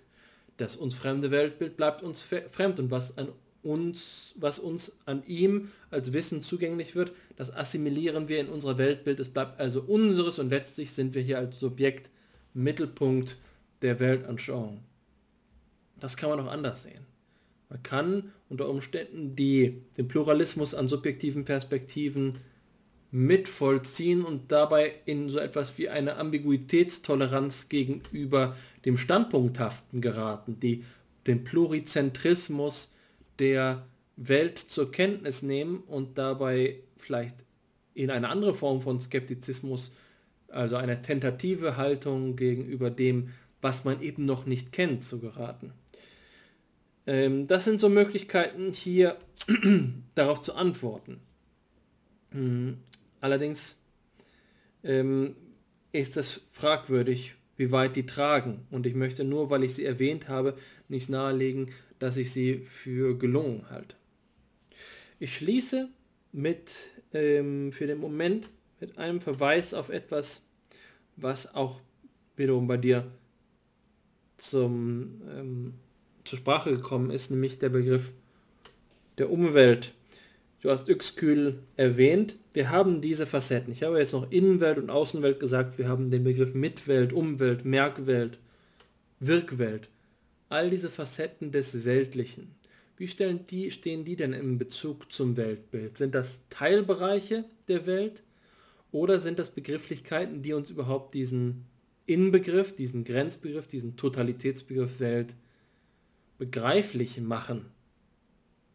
Wie kriegen wir den Begriff Welt unter Kontrolle? Indem wir, ne, indem wir Differenzen einführen, indem wir Grenzen ziehen, indem wir die Subjekt-Objekt-Spaltung vollziehen. Innen- und Außenwelt, Subjekt-Objekt-Spaltung. Das ist die Bemühung, Ordnung im weltlichen Sein zu schaffen. Die Alternative dazu ist zu sagen, wir versuchen die Absolutheit aufrechtzuerhalten. Ich habe vom Neoplatonismus gesprochen. Das ist dieses Motiv, das sich auch bei Hegel wiederfindet. Mit der dialektischen Übersteigung des Ganzen durch die Spekulation geben wir die Absolutheit nicht preis. Wir sind nicht darauf angewiesen, Teile miteinander in Beziehung zu setzen, sondern es gibt einen mystischen Weg, eine mystische Kommunion, bei der die Ganzheit der Welt aufrechterhalten bleibt. Also so oder so, in beiden Facetten, in dem ähm, Rationalisieren durch die äh, Spaltungen, die sich in die Welt einziehen lassen, oder in die, durch die äh, Überschreitung ins Transsubjektive, haben wir Möglichkeiten, mit dem Weltbegriff umzugehen. Was sich daraus ergibt, äh, was das für den Weltbildsbegriff bedeutet, ist jetzt eine wichtige Frage. Und diese Frage läuft natürlich darauf hinaus, zu sagen, gibt es gute Weltbilder oder schlechte Weltbilder? Das ist eine ethische Formulierung. Gibt es angemessene Weltbilder? Gibt es unangemessene Weltbilder? Ja, eine epistemologische Formulierung. Wir könnten sagen, unter Umständen ist es eben so, dass es Weltbilder gibt, wie die sich verschließen, Weltbilder, die sich öffnen, wenn wir dieses Motiv hier von Jaspers auswählen, des, des darüber hinaus Dringens. Äh, es gibt eben unter Umständen auch dann diese Idee der Selbstverständlichkeit, bei der wir sagen, wer kein Weltbild hat, ist verloren. Er ist nicht ausreichend gebildet, er hat keinen festen Stand in der Welt. Das ist dann das Weltbild nichts als ein Gehäuse, das uns wie ein Gefängnis zusammenhält, sondern das Weltbild als die einzige Art und Weise, wie wir überhaupt Stand, einen Stand gegenüber der Welt einnehmen können, der uns nicht zur Selbstvergessenheit drängt. Also die, das Weltbild als eine Ressource, als eine Resilienz, als ein Widerstand, den wir gegenüber dem Anbranden des chaotisch Neuen entwickeln können. Beides ist denkbar, beide Richtungen sind hier möglich. Das heißt, die Sehnsucht nach Offenheit ist vielleicht auch eine Sehnsucht nach Selbstpreisgabe, ein Verlust des eigenen Standes. Und dann steht man am, am Ende unter Umständen im, mitten im offenen Wasser äh, und findet keinen Halt mehr, wenn man alle Weltbilder hinter sich gelassen hat. Das ist eine liberale Sehnsucht, die Preisgabe des Weltbildes. Und gleichzeitig kann man die andere Perspektive genauso äh, kritisieren. Das ist das Faszinosum, das sich daraus ergibt, diesen Gedanken hier äh, voranzutreiben. Ja, vielen Dank für deinen äh, sehr reichhaltigen Beitrag, Alexander. Ich möchte an verschiedene Dinge anschließen, die du gesagt hast. Und ähm, um das vorzubereiten, denke ich, dass es noch einmal auch ähm, sachdienlich ist, auf Jaspers Zitat zu sprechen zu kommen. In meiner Leseweise ist dort, äh, ist es nämlich da ähm, so, dass implizit etwas verhandelt wird, das für das Jaspersche Denken im Ganzen doch ähm, überaus wichtig ist und das eben auch deshalb noch erwähnt werden sollte. Und zwar ist es hier ja auch so, dass Jaspers etwas entwickelt, das man als einen positiven Sinn des Vorurteils auffassen könnte.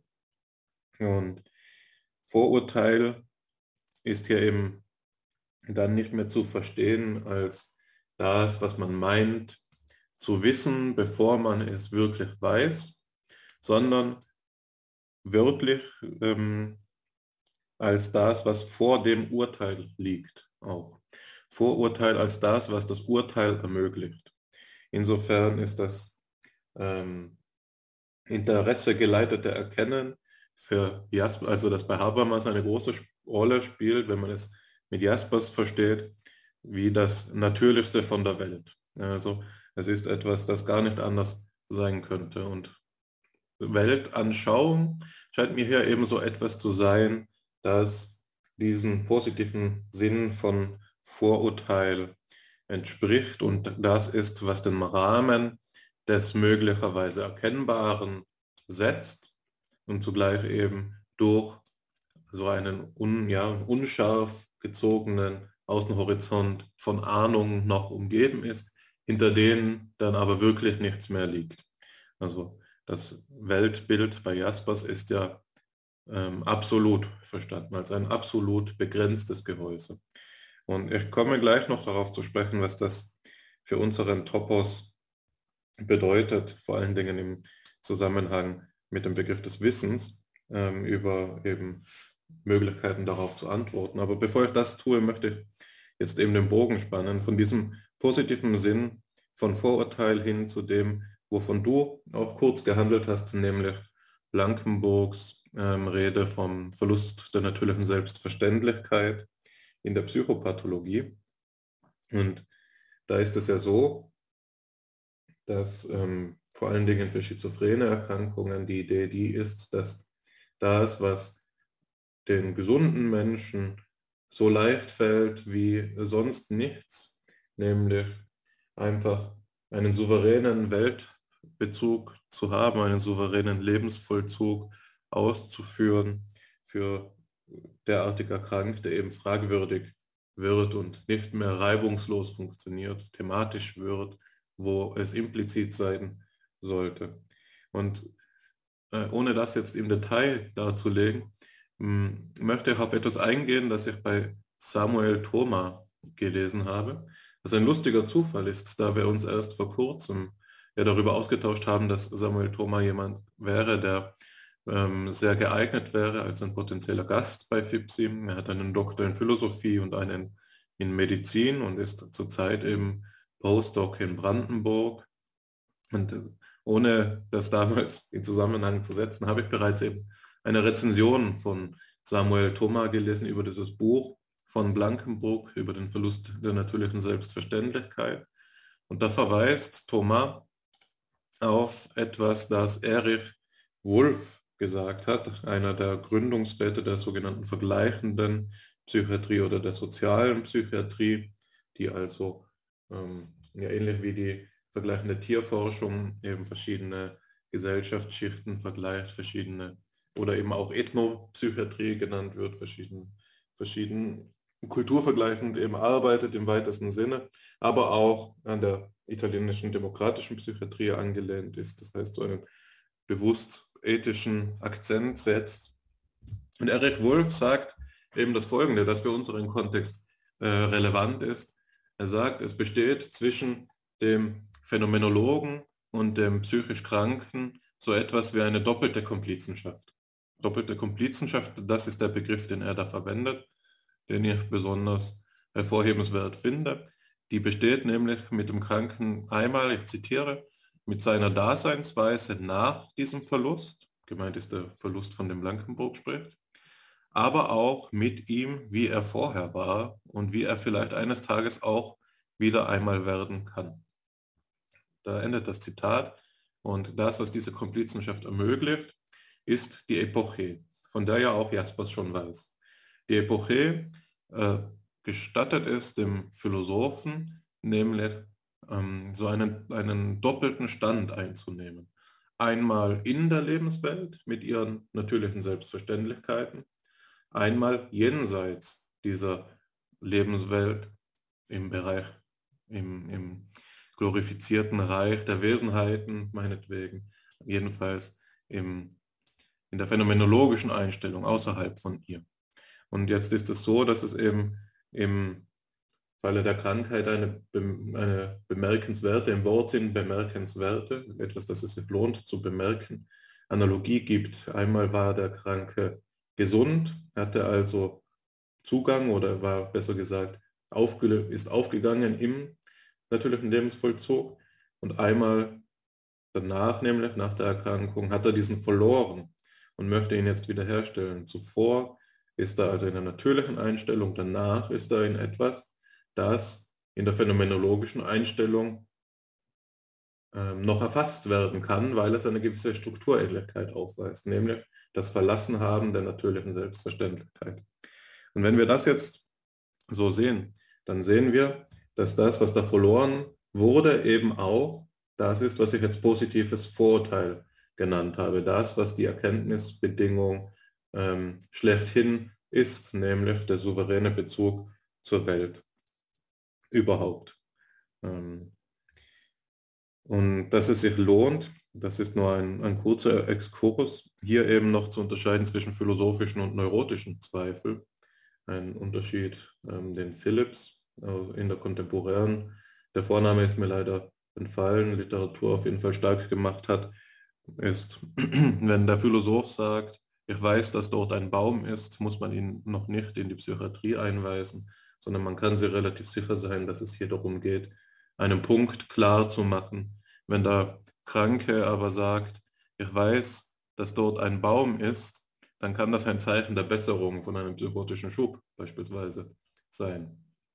Ähm, also nur als kurzes Häppchen, um das Ganze ein bisschen anschaulicher zu machen und noch einmal in einem breiteren Kontext zu verorten, in dem man Jaspers Denken ja immer auch sehen muss. Schließlich ist seine Psychopathologie, das habe ich zuletzt bei Louis Sess gelesen, immer noch nach über 100 Jahren das wichtigste Werk der Psychopathologie, ja, also der Psychiatrie. Ähm, also äh, besteht gewisser Grund anzunehmen, dass diese Reflexionen bei Jaspers auch eine Rolle gespielt haben in der Abfassung dieser Passage. So, jetzt habe ich gesagt, ich möchte noch einmal auf den Begriff des Wissens in diesem Zusammenhang eingehen, also das, was durch das Vorurteil ermöglicht wird. Und ich möchte das Ganze, so wie du es auch getan hast, in Beziehung setzen zu dem Begriff der Transzendenz. Jaspers deutet hier ja an, dass das Gehäuse durch unser Wissen vielleicht überwunden werden könnte ähm, nimmt das dann aber zurück, indem er eben sagt, dass das, was jenseits des Gehäuses liegt, nicht nur nicht gewusst werden kann, sondern nicht einmal geahnt werden kann. Und eben, indem er diese Figur anwendet, von der du auch gehandelt hast, Alexander, dass er sagt, dass das, was da gewusst wird, was vorhin im Vorhinein noch nicht gewusst war, in das Weltbild inkorporiert wird, aber das Weltbild selbst nicht verlässt. Das heißt, es gibt so etwas wie eine Transzendenz im Weltbild, aber nicht eine Transzendenz des Weltbildes. Das heißt, selbstverständlich muss man dann, wenn man von so etwas spricht wie seelischem Leben, und das ist der Kontext, in dem hier der Begriff des Gehäuses eingeführt wird, dem Umstand Rechnung tragen, dass wir es hier nicht mit einem statischen Etwas zu tun haben, das da im Gehäuse sich befindet, sondern eben mit dem Inbegriff von Wandel schlechthin, dem seelischen Leben. Also dem, für den, äh, das, für das andere Denker, wie beispielsweise Immanuel Kant, die Erkennbarkeit auf wissenschaftlichem Grunde, auch gerade aufgrund dieser unsteten, Unstetigkeit und Wandelbarkeit in Frage gestellt haben. So, und wenn wir jetzt sagen, es gibt so etwas wie diese immanente Transzendenz im Weltbild, aber nicht wie die transzendente Transzendenz des Weltbildes, dann ist es äh, zeigt sich, dass es doch sinnvoll war, den kurzen Exkurs zu Blankenburg zu machen, da wir in gewissen starken psychischen Erkrankungen doch noch einmal auf eine radikalere Weise mit der Frage konfrontiert sein können, ob es hier nicht tatsächlich so ist, dass gar kein Weltbild mehr vorliegt, weil der lebendige Kontakt mit der Wirklichkeit gerade das ist, was verloren gegangen ist. Also ist hier ähm, das, was in der Psychose ähm, durchlitten wird, noch überhaupt mit Recht Weltbild zu nennen? Oder ist es ein inkohärentes, anderes der Vernunft? Etwas, das schlussendlich auch nicht mehr verstanden werden kann. Und da bin ich jetzt ähm, ganz unversehens in diesen Kontext hineingestolpert, in den du mir, auf den du mich, ähm, ich weiß nicht mehr wann, es war vor einigen Wochen, hingewiesen hast und der jetzt seitdem mehr Raum in meinem Denken eingenommen hat, nämlich diese berühmt-berüchtigte Kontroverse von Jaspers und, ähm, na, wie heißt er, ähm, der die Probleme, die Einleitung in die Probleme der allgemeinen Psychiatrie geschrieben hat, allgemeine Psychologie, Ludwig Binswanger. Genau, also die Kontroverse zwischen ähm, Karl Jaspers und Ludwig Binswanger über die sogenannte Uneinfühlbarkeit. Und jetzt ist es ja so, dass Jaspers, der eben in seiner Psychopathologie den wichtigen Grundstein für phänomenologisch inspirierte Psychiatrie gelegt hat, ähm, das Ganze getan hat aufgrund einer Unterscheidung, die er als die vielleicht grundlegendste äh, des ganzen Feldes bezeichnet. Und das ist die Unterscheidung zwischen dem Verständlichen und dem Unverständlichen. Und die Grenzlinie zieht er mit Hilfe des äh, Begriffs, der von Emil Kräpling kommt, der Dementia praecox, also der sogenannte, was wir heute als Schizophrenie verstehen. Die Schizophrenie ist so anders für Jasper, dass sie jenseits des Horizonts der verständlichen Phänomene liegt. Sie ist ganz anders. Sie, der Schizophrene ist nicht nur unheimlich und schwer zu verstehen, sondern er ist für ihn grundsätzlich unverständlich. Binswanger sieht das Ganze anders und sagt, es ist für ihn nicht so, dass die Schizophrenen ganz aus der Welt fallen, sondern es ist gerade eine spezifische Art und Weise eines gescheiterten oder eben pathologischen Weltbezuges, der die ähm, Schizophrenen ähm, auszeichnet, also die Erkrankung der Schizophrenie und die deshalb mit Hilfe der Methodik seiner Daseinsanalyse noch aufgefasst und begriffen werden kann. Das heißt, hier haben wir eine, einen stärkeren Erkenntnisanspruch und die Reflexion, die ich gerade eben angestellt habe, dass der Verlust der natürlichen Selbstverständlichkeit im Jasperschen Sinne vielleicht so etwas wie einem Verlust der Welt, des Weltbildes gleichkommen könnte, wird mit Binswanger, ähm, würde sich mit einer Binswangerschen Begrifflichkeit ganz anders darstellen. Hier haben wir es sicherlich nicht mit einem Begriff, äh, einem Verlust von Weltbildlichkeit im engeren Sinne zu tun, da der Begriff der Welt für ihn eben diesen starken Totalitätscharakter hat. Also das ist zugleich ein Beispiel, ohne das jetzt weiter auszuführen, wie wir ähm, dazu gelangen können, äh, diese Begrifflichkeiten und Reflexionen, die wir jetzt in dieser Be Episode entfaltet haben, an konkrete Beispiele aus der äh, Psychiatrie anzuwenden. Also man sieht ja, dass sich die beiden Positionen Einfühlbarkeit oder Uneinfühlbarkeit unter anderem in, äh, durch diesen Begriff von Welt unterscheiden lassen. Und das hängt, denke ich, auch, und das ist der letzte Beitrag, den ich machen möchte, mit dem zusammen, was du die gute und die schlechte äh, Bedeutung von Weltbild genannt hast, also die ethische Reflexion, die du angesetzt hast. Jetzt ist es ja so, dass ein Vorwurf, der an die Binswangersche ähm, Daseinsanalyse gemacht worden ist, den beispielsweise auch Thomas Fuchs ähm, äh, an ihn einmal in einem Seminar gemacht hat, an dem ich teilgenommen habe, dass er sagt, dass das Problem bei dieser Ansicht ist, dass eine psychische Erkrankung immer, eine, immer auch die Konnotation eines unauthentischen Weltbezuges in sich hat, so als wäre derjenige, der erkrankt, zugleich gescheitert im Leben oder nicht ganz er selbst. Sodass das schlechte Weltbild hier das unangemessene Weltbild wäre, indem es zu einem Mismatch, einem Nicht-Übereinkommen von Subjekt oder Mensch und Objekt oder Welt eben kommt. Das gute Weltbild wäre einfach nur im Sinne der, der negativen Auffüllung dessen, was ich gerade schon an, also kontrastiert habe, da eine, eine sogenannte Adäquation in der Mensch und Welt zusammenpassen dann ist man authentisch und das Weltbild ist gut. Man ist nicht krank, sondern gesund. Also hier sehen wir, dass diese psychiatrischen Kontexte die Unterscheidung ähm, mehr oder weniger analog mitzumachen gestatten. Ähm, dennoch, und ich habe gesagt, das ist mein letzter Punkt, deswegen sage ich es jetzt so kurz, wie ich nur kann, muss man hier natürlich auch die Frage mitbedenken, inwiefern diese Art psychiatrische ähm, Herangehensweise an den Topos von Mensch und Weltbild nicht selbst wiederum von der Unhintergehbarkeitsproblematik betroffen ist und gewisse Menschen- und Weltbilder transportiert.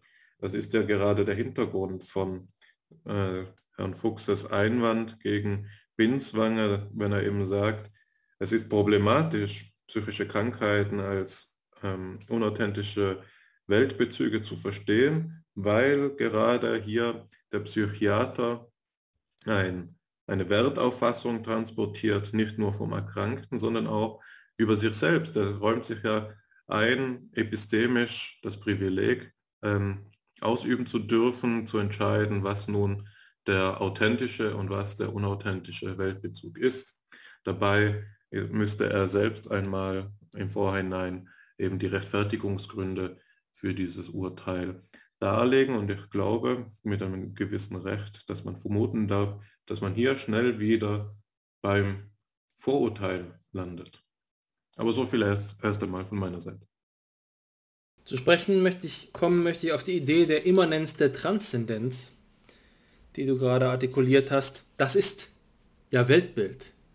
Das Wort Weltbild bedeutet, glaube ich, genau ähm, Immanenz der Transzendenz, gerade so wie wir es vorhin dekonstruiert haben. Bild als äh, Immanenz, die Repräsentation, Welt als Transzendenz. Das passt sehr gut äh, zueinander und jetzt ist äh, tatsächlich die Frage, ob der Begriff Welt nicht auch etwas anderes sein kann. Ob wir den Begriff der Welt nicht missverstehen wenn wir so sprechen. Und das ist eine Frage, die sich hier Heidegger stellt. Die Idee der Repräsentation heben wir mit Heidegger auf und dann ist unsere Welt, dann sind wir die Welt, das Dasein, äh, das, ähm, das in der Welt sein, das Dasein als ein Modus des Seins und das in der Welt sein als der, die Vollzugsform unseres Lebens, die den Bewusstseins- und Repräsentationsbegriff ablöst, dann zeigt sich gerade die Welt in unserem Weltbild. Dann ist Weltbild ein Ausdruck von Welt.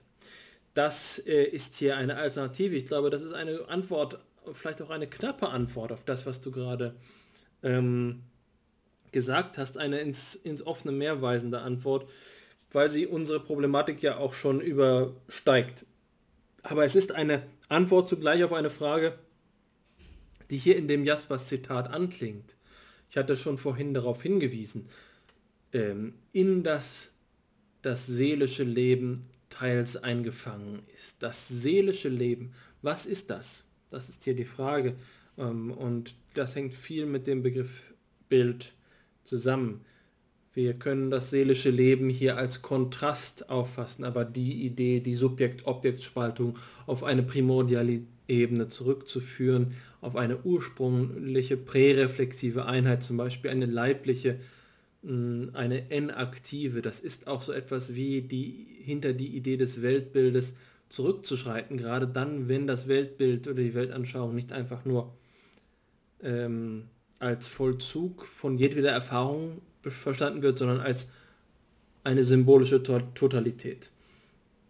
Als etwas, was wir tatsächlich auch nachzeichnen können. Mein Weltbild enthält ein äh, zum Beispiel die, äh, die Gleichheit aller Menschen oder wie auch immer, etwas, was man propositional bestimmen kann. Also, das gehört zusammen. Wenn wir das Weltbild, das Bild der Welt für den Bildbetrachter als das seelische Leben auffassen, dann müssen wir die Struktur dieser Betrachtung analysieren. Das ist ähm, der Zusammenhang, den wir jetzt hier in einem hohen Maß erreicht haben. Im Gegensatz zu dir habe ich mich dabei allerdings auf den Begriff des Menschenbildes noch nicht so stark eingelassen. Ähm, ich will deswegen jetzt zu diesem zweiten Thema übergehen, Menschenbild. Das ist ein Begriff, bei dem man dazu geneigt sein kann, direkt anthropologisch zu denken. In der Verwendungsweise, insbesondere im wissenschaftlichen Kontext, muss man hier allerdings eine Grenze ziehen. Der Begriff des Menschenbildes ist oft der oberflächlichere. Menschenbilder, das ist eine Verwendungsweise, so wie wir heutzutage auch Weltanschauung im Sinne einer politischen oder moralischen Ideologie verwenden, statt direkt mit Dilthey oder Jaspers auf die Konstitution der ähm, Erfahrung zurückzublicken und der Perspektivität zurückzublicken. Weltanschauung könnten wir hier auch sagen, das war heute ein Diskurs über Perspektivität, die Notwendigkeit, äh, die notwendige Eigenschaft der Subjektivität des Jemeinigen und die Möglichkeit der ähm, Transsubjektivität. Darüber haben wir bisher gesprochen, aber Weltanschauung heißt trivialerweise heutzutage ja auch so etwas wie politische Einstellung. Und genauso kann man mit Menschenbild auch so etwas verstehen wie ähm, die Art und Weise, wie wir miteinander umgehen.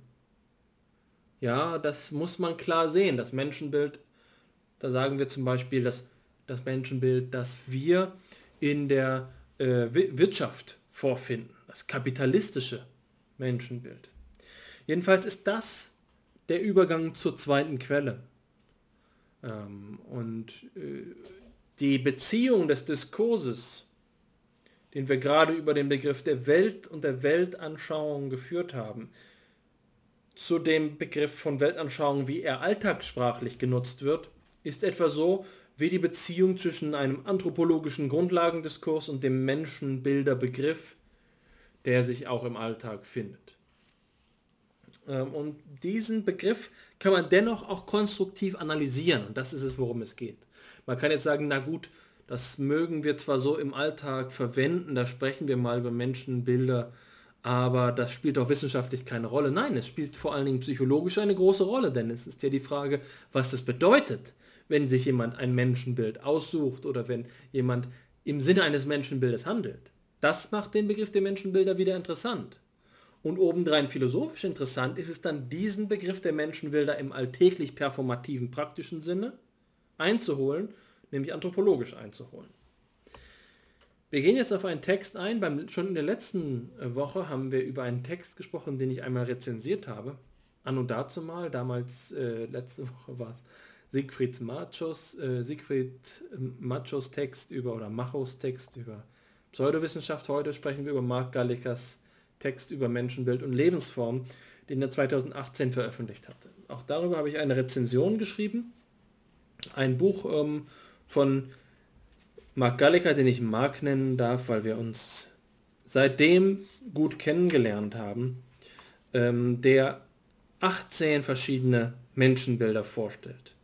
Zum Beispiel den intellektuellen Menschen, den Machtmenschen, den Gewohnheitsmenschen, den intuitiven Menschen, den Kulturmenschen oder den eben angesprochenen ökonomischen Menschen. Und er versteht das als eine, dieses Buch als eine, wie der Titel schon sagt, eine psychologiegeschichtliche Betrachtung, indem er verschiedene klassische Positionen der Geistesgeschichte dazu verwendet, um diesen Formen des Menschenbildes einen typischen Ausdruck zu geben. Und wie er Menschenbilder versteht im Allgemeinen, über diese 18 Menschenbilder hinweg, dem gibt er hier am Anfang des Buches Ausdruck. Eine Passage, die ich hier in Auszügen zusammengestellt habe.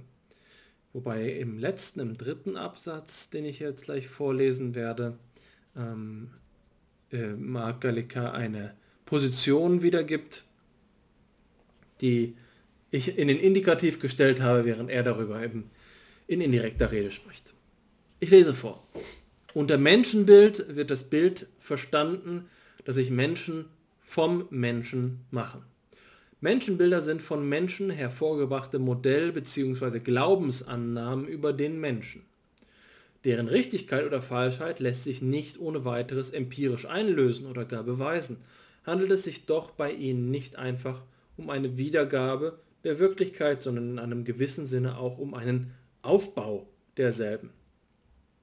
Doch auch wenn es sich bei den Menschenbildern um eigentliche Konstruktionen handeln sollte, kann man sich fragen, inwieweit diese Konstruktionen der Wirklichkeit angemessen sind bzw. wenigstens einigen Aspekten der Realität entsprechen und inwieweit sie denselben wohl eher nicht gerecht werden oder einzelnen von ihnen sogar zuwiderlaufen. Aus kritisch-rationaler Sicht dürfte klar sein, dass es sich bei dieser Abklärung nur um Plausibilitätsüberlegungen sowie ein argumentatives Abwägen handeln kann und nicht um eine empirische Überprüfung.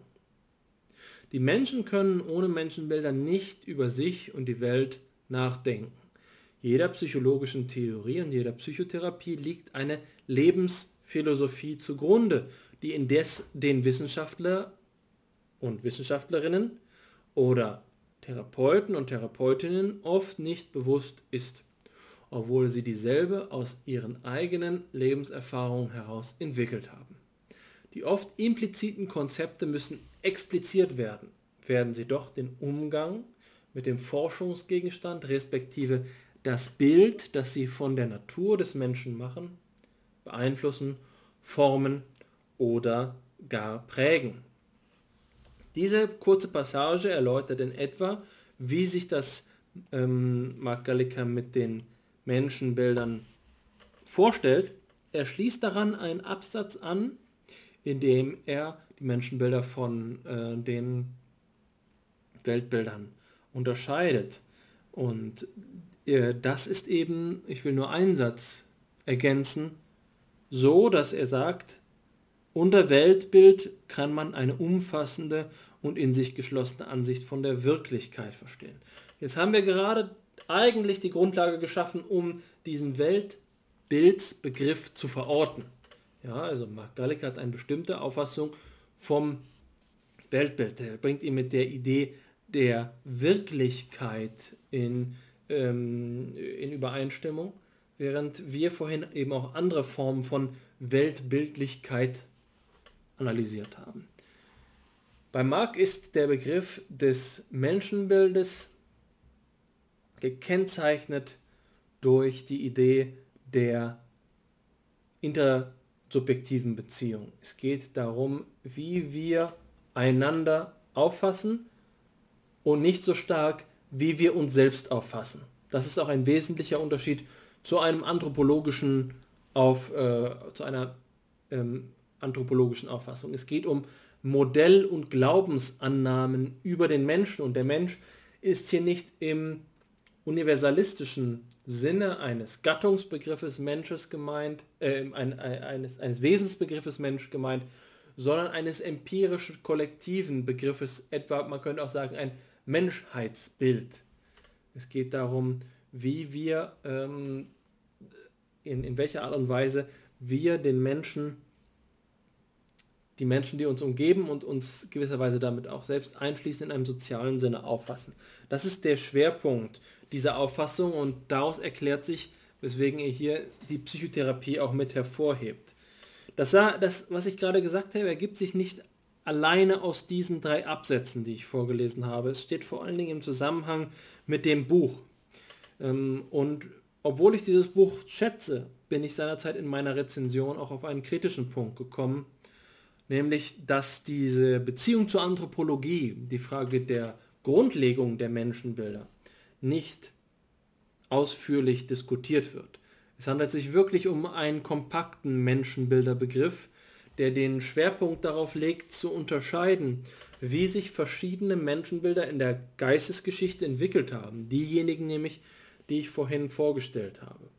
Man müsste das also komplementieren durch eine Überlegung, wie es überhaupt, welche Rolle es überhaupt spielt, dass es zu solchen Menschenbildern kommt. Und ähm, da ist der wesentliche Hinweis, den Mark Galliker hier gibt, einer im zweiten Absatz. Er sagt, aus kritisch-rationaler Sicht dürfte klar sein, dass es sich bei dieser Abklärung äh, nur um Plausibilitätsüberlegungen sowie ein argumentatives Abwägen handeln kann und nicht um eine empirische Überprüfung. Das Wort kritisch-rational sagt er hier nicht unbedacht. Es ist eben so, dass er seiner eigenen Bildungsbiografie nach in dem kritisch-rationalen Diskurs ausgebildet worden ist und einen wesentlichen Beitrag auch äh, in der Psychologie dazu geleistet hat, indem er diesen Standpunkt mitvertreten hat. Das heißt, das Kriterium, das er hier anlegt, ist zu sagen, wenn wir die, den Menschen beispielsweise für ein göttlich beseeltes Lebewesen handeln, äh, auffassen, dann handelt es sich um eine Konstruktion von Wirklichkeit, die wir nicht empirisch plausibilisieren, dadurch, dass wir sagen, dass die Seele hat sich hier und da gezeigt, ähm, äh, sondern es geht, im, im Gegen es geht ähm, darum zu sagen, man muss hier Argumente abwägen, sagt Marc, und das heißt, auf eine andere Art und Weise argumentieren. Das ist der Verweis auf die Anthropologie. Die Unterscheidung zwischen den unterschiedlichen Menschenbildern. Den Homo economicus neben dem ähm, Zoon logikon.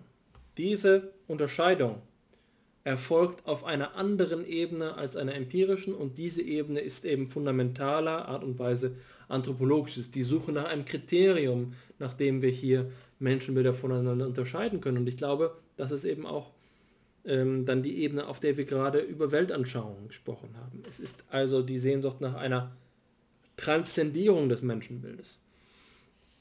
Auch wenn ein Mensch sein eigenes Menschenbild darauf hingehend überprüfen möchte, ob es angemessen oder unangemessen ist, dann handelt es sich um so eine Überprüfung. Das, was hier argumentatives Abwägen genannt wird. Im Kern bleibt von dem Menschenbildsbegriff, der hier vorgestellt wird, etwas, was so etwas wie die soziale Facette eines Weltbildes meint, zumindest so wie Mark Gallica den Begriff verwendet. Dabei ist insbesondere die Passage interessant, dass er davon spricht, dass die Menschenbilder aus der Erfahrung von Wissenschaftlern und Wissenschaftlerinnen und Therapeuten und Therapeutinnen resultiert, aber ihnen nicht zu Bewusstsein kommt. Das ist gerade das, was äh, Jaspers ja mit dem Ahnen gemeint hat. Uns entsteht die Welt vor unseren Augen und es bedarf einiger Grenzerfahrungen. Das ist der schöne Begriff, den Jaspers in seiner Psychologie der Weltanschauung prägt. Es bedarf der Grenzerfahrung. Ich gebe ein Beispiel. Hm, mein mitteleuropäisches Weltbild hat die Grenzerfahrung einer Südamerika-Reise oder mehrerer Südamerika-Reisen ähm, erfahren. Und die Rückkehr nach Mitteleuropa war eine Rückkehr, in der ich feststellte, wie sehr sich mein Menschen- und Weltbild verändert hat. Das ist so etwas, bei dem uns die Bedingungen der Entstehung des eigenen Menschenbildes vor Augen treten. Das erfordert bestimmte Formen der Erfahrung und der Reflexion. Jetzt will ich nicht sagen, das müssen immer Grenzerfahrungen im empirischen Sinne sein. Es können auch reflexive Erfahrungen sein. Sagen wir mal, so, ich glaube, das hatte ich auch schon bei Fipsi erwähnt, dass Immanuel Kant ähm, zumindest so wie es Egon Friedel wiedergibt, wobei er ein verschmitzter äh, Kulturhistoriker ist, Vorlesungen in spekulativer Geografie gehalten hat. Ja, also die Möglichkeit, das Selbsttranszendieren, ja, äh, im eigenen Gedankenreich, das ist auch eine Möglichkeit, um solche Lebenserfahrungen zu machen, die, die das eigene Menschenbild vor Augen führen. Der letzte Aspekt, auf den ich hier eingehen möchte, ist der Begriff Lebensphilosophie. Und das ist ein Begriff, den Marc nach diesem Buch ähm, immer wieder thematisiert hat, auch in einem, in einem Buch, zusammen mit dem großen philosophischen Detail-Spezialisten Lessing, in dem sie über die Lebensphilosophie im Dialog gesprochen haben und nachdem sich Marc Galecke mit, Le mit Dilthey auseinandergesetzt hat, hat er sich Ludwig Klages gewidmet, weil ihn dieser Begriff der Lebensphilosophie fasziniert. Das ist also spezifisch der Gedanke, äh, den ich wertvoll halte, dass, so wie ich mich vorhin versprochen habe, ja, das Lebensbild, dass es hier ähm, eine Einbettung stattfindet, dass das Menschenbild aus einer Lebensphilosophie resultiert, als eine Einstellung zum Leben. Das ist ja so ein kolloquialer Begriff der Lebensphilosophie, der aber dann letztlich eingebettet werden muss in eine tatsächliche philosophiegeschichtliche Lebensphilosophie in Positionen wie Dilthey, Nietzsche, Bergson, ähm, Ludwig Klages und so fort. Das ist die Rückführung auf die Weltbildsfrage und so weiter und so fort. Diese Art und Weise über Menschenbilder nachzudenken ist also eine eingebettete, die die Vermittlung darstellt zwischen den Grundlagendiskursen, die wir eben geführt haben, und der manifesten empirischen Ebene. Darin besteht ein großer Wert. Das möchte ich nicht ähm, unterschätzen. Der Begriff der Menschenbilder in diesem vermittelnden Sinne hilft uns, beide Betrachtungsebenen miteinander in Beziehung zu bringen. Philosophie und Psychologie. Deswegen ist der Begriff des Menschenbilds eigentlich ein Schlüsselbegriff für den interdisziplinären Diskurs zwischen Philosophie und Psychologie. Zugleich betone ich aber, dass deine Reflexion über die anthropologischen Fundamente des Menschenbildbegriffes von größter Bedeutung dafür sind, um das, diese Brücke zu stabilisieren, um zu begreifen, was diese Brücke auf, ausmacht, wie sie gebildet werden kann. Wenn wir als Psychologinnen und Psychologen unsere eigenen Menschenbilder zu reflektieren beginnen, beginnen wir auch die Schwierigkeiten, die Limitationen, die Grenzen unserer eigenen empirischen Forschung zu begreifen.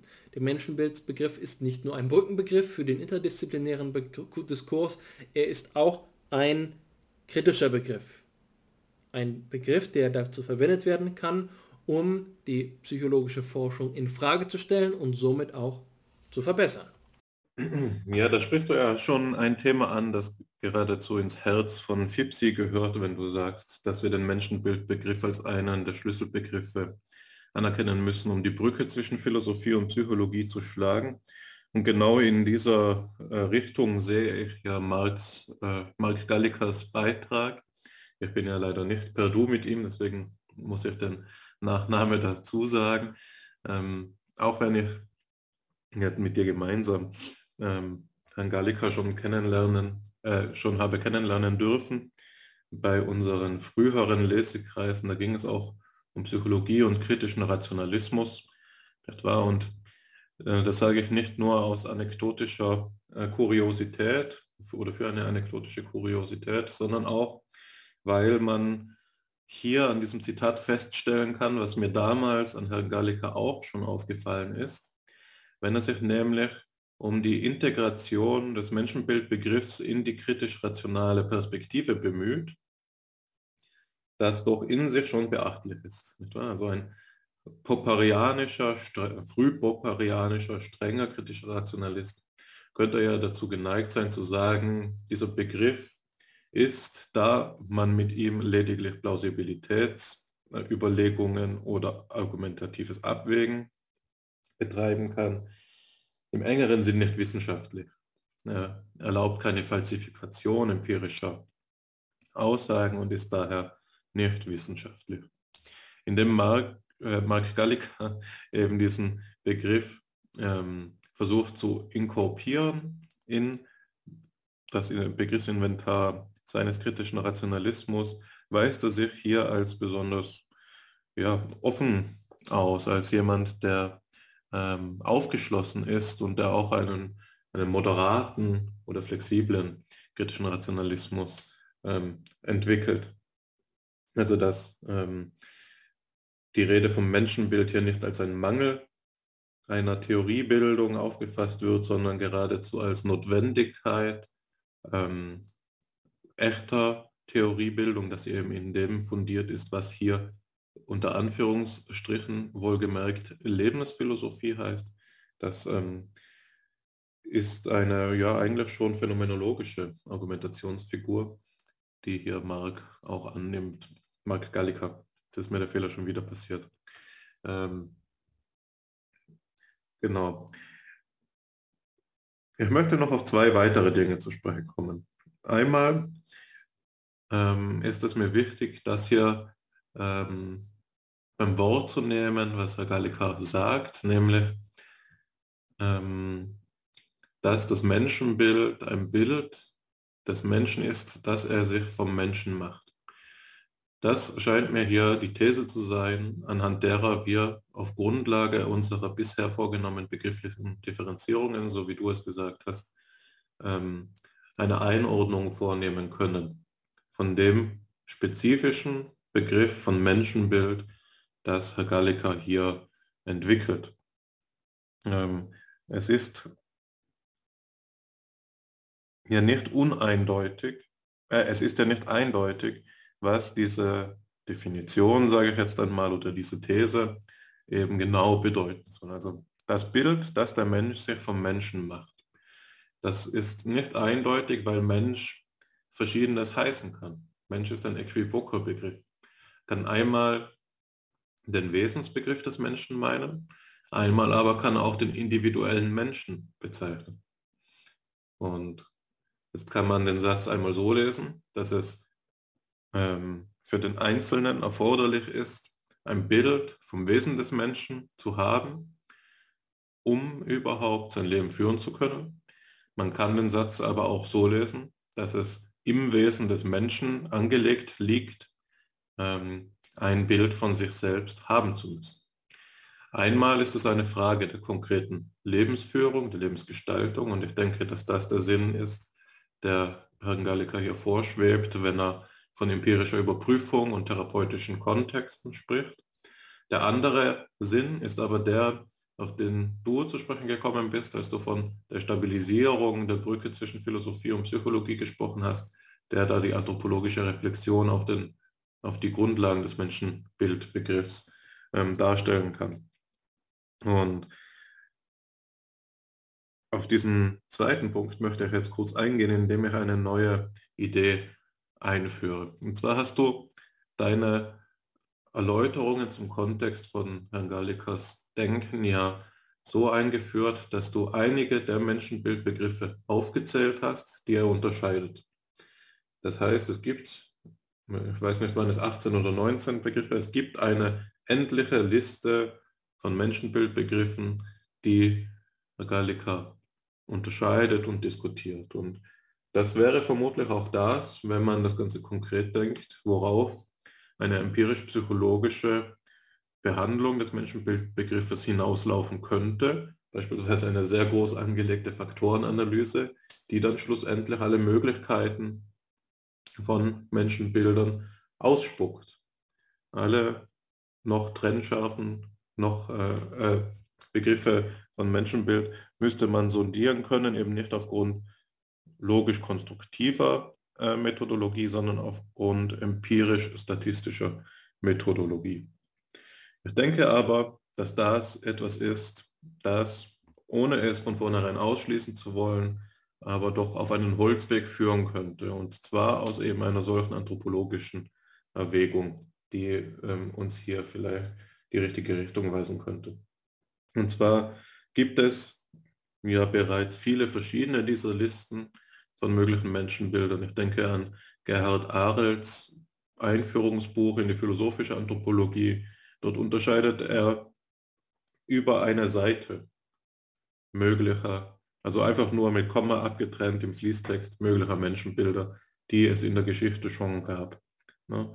So zum Gewohnheitsmenschen und zum Machtmenschen von Herrn Gallica käme noch der Homo economicus, der Homo ähm, symbolicus, der ähm, Spielen, Homo ludens, der spielende Mensch und so weiter und so fort. Also es gibt eine geradezu überwältigende Vielfalt an bereits unterschiedenen Menschenbildern, die allesamt etwas auszudrücken beanspruchen, was es denn heißt, ein Mensch im wesentlichen Sinn zu sein. Und hier für die ja, zugeneigten Hörerinnen und Hörer bei FIPSI wird es keine Überraschung sein, ähm, wenn ich jetzt äh, auf einen Kontext zu sprechen komme, den ich in meiner Masterarbeit ausgearbeitet habe. Das war ja eine der Faszinationen, die mich dazu getrieben hat, ähm, den Versuch zu unternehmen, eine Anthropologie der Verborgenheit zu entwickeln. Das war dieses Kuriosum. Wie kann es denn sein, dass verschiedene äh, Menschenbilder nebeneinander bestehen können und alle den Anspruch ähm, erheben, etwas Wesentliches über den Menschen aussagen zu können. Wir wissen doch schon, und das ist der Punkt, auf den ich hinaus möchte, seit Pico della Mirandolas Rede über die Würde des Menschen, dass der Mensch, ähm, wo er sich eben an Gott richtet, feststellt, dass er gerade nicht bestimmt ist, sondern durch seine Unbestimmtheit bestimmt ist und sein Leben darin besteht oder erst dann wirklich authentisch vielleicht möglich wird, wenn er eine Selbstbestimmung vorgenommen hat. In unseren Worten würde das nichts anderes bedeuten, als dass ähm, die Verborgenheitsthese auf das hinausläuft, was Herr Gallica hier als seine These über die Menschenbilder genannt hat, nämlich dass der Mensch sich ein Bild von sich selbst machen muss. Und das ist folglich. Und deshalb ist es nützlich gewesen, dass ich eingangs die zwei Sinne ähm, unterschieden habe, in der die These interpretiert werden kann. Ähm, so ist, dass wenn wir sagen, wenn wir die wesentliche Leseweise bemühen, also dass es im Wesen des Menschen liegt, ein Bild von sich zu machen, dass wir hieraus die Implikation ziehen können, dass, es, dass das Wesen von vornherein noch nicht bestimmt ist sondern das Wesen ist die Bestimmung. Wir haben das, was dann bei manchen Autoren, beispielsweise Günther Anders, Werdecharakter des Menschenwesens bedeutet, also einen aktivisch gedachten ähm, Wissensbegriff. Genau, also das sind verschiedene Möglichkeiten, um das Ganze anthropologisch aufzufächern. Ich möchte das jetzt auch gar nicht allzu breit treten, weil wir immer wieder darauf zu sprechen gekommen sind und es nicht möglich ist, in einer Episode alles dazu zu sagen. Aber für diejenigen, die eben mehr davon erfahren, dazu erfahren möchten, äh, rate ich oder die lade ich ein, einfach einmal auf die Episoden zu klicken, die so ein bisschen menschenmäßig klingen. Da geht es dann immer auch darum. Beispielsweise die Trilogie mit Davor Löffler, die jetzt bald zu einer, ja, was ist das Wort für vier, Quadrologie, Vierologie wird, ähm, ähm, bietet sich dafür an. Genau, also das von meiner Seite. Ich denke auch, dass das von meiner Seite erst einmal wirklich alles für die Episode ist, die mir bis zu diesem Punkt schon sehr gut gefallen hat. Sie war sehr grundsätzlich in ihrer Art. Aber bevor ich jetzt einen allzu abschließenden Duktus anstimme, möchte ich dir natürlich noch die Gelegenheit geben zu ergänzen und ähm, zu erweitern, ganz ähm, ad libitum. Der Mensch in der Welt, das ist die offene Beziehung, die wir jetzt haben, also versucht haben am Ende anzureißen, um den beiden Be Begriffen Menschenbild und Weltbild eine Vermittlung zu, zu gestatten. Das ist uns durch diesen indirekten Verweis jetzt als Kunstgriff, als Deus Ex Machina gelungen. Das ist natürlich genau der Topos, den du gerade angesprochen hast, ähm, die Vielfalt von Bestimmungen des Menschen. Mir fiel noch der Homo Ridens ein, der lachende Mensch. Homo Ludens und Homo Ridens.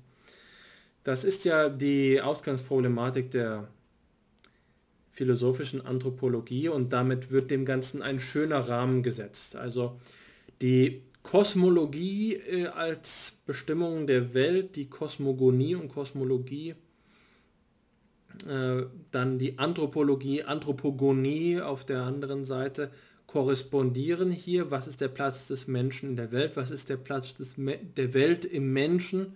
Wie ist die Beziehung? Und dann vielleicht auch, wie ist das Deckungsverhältnis, ja heideggerianisch gesprochen, dass sich die Welt im Menschen realisiert, dass sie sich im Menschen selbstbezüglich wird, dass ähm, der Mensch in seinem Dasein ein Seinsmodus des Seins der Welt selbst sein kann. Das sind so Formulierungen, über die man hier vermittelt nachdenken könnte. Da haben wir allerdings keine abschließende Antwort darauf. Wir weisen auf Probleme hin. Und das ist natürlich un unbefriedigend insofern, als man natürlich jetzt vielleicht eine Antwort erhofft. Aber wie verhält es sich? Wie ist die Auflösung davon?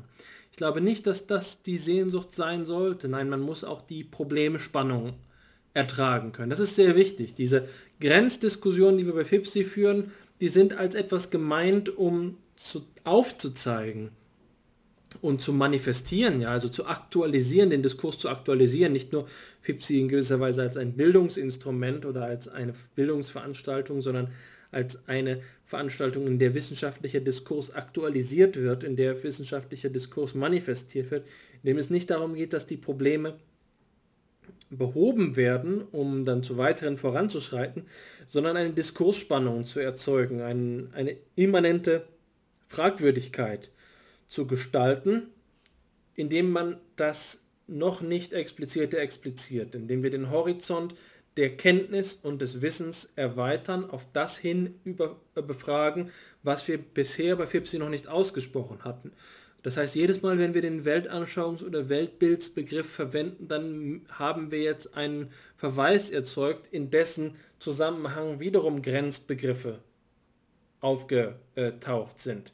Es erschließt sich so also ein System, aber kein System in einem, äh, in, in einem konstruktiven Sinne, bei dem wir nun die das Fundament legen, sondern ein gelebtes System, ein wachsendes System. Das System, das einem Podcast angemessen ist. Wir schreiben hier kein äh, Hörbuch, sondern wir entwickeln einen lebendigen Diskurs und dieser Diskurs muss eben in seiner Dynamik zur Kenntnis genommen werden, wenn man die Bedingungen des Podcasts sprechen selbst berücksichtigt. Das ist also ein Fra eine Frage von Medienphilosophie.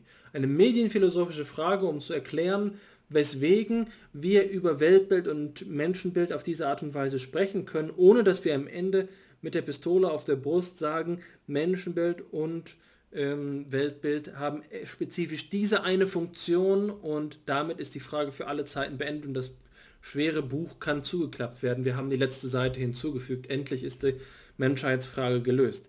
Das war Ihnen vermutlich schon im Vorhinein klar, aber es hilft dennoch, es nochmal zum Ausdruck zu bringen, damit gewiss wird, was die eigentliche Absicht ist. Die Absicht ist, Probleme zu erzeugen. Wir wollen Probleme haben, wir wollen uns mit diesen Dingen auseinandersetzen.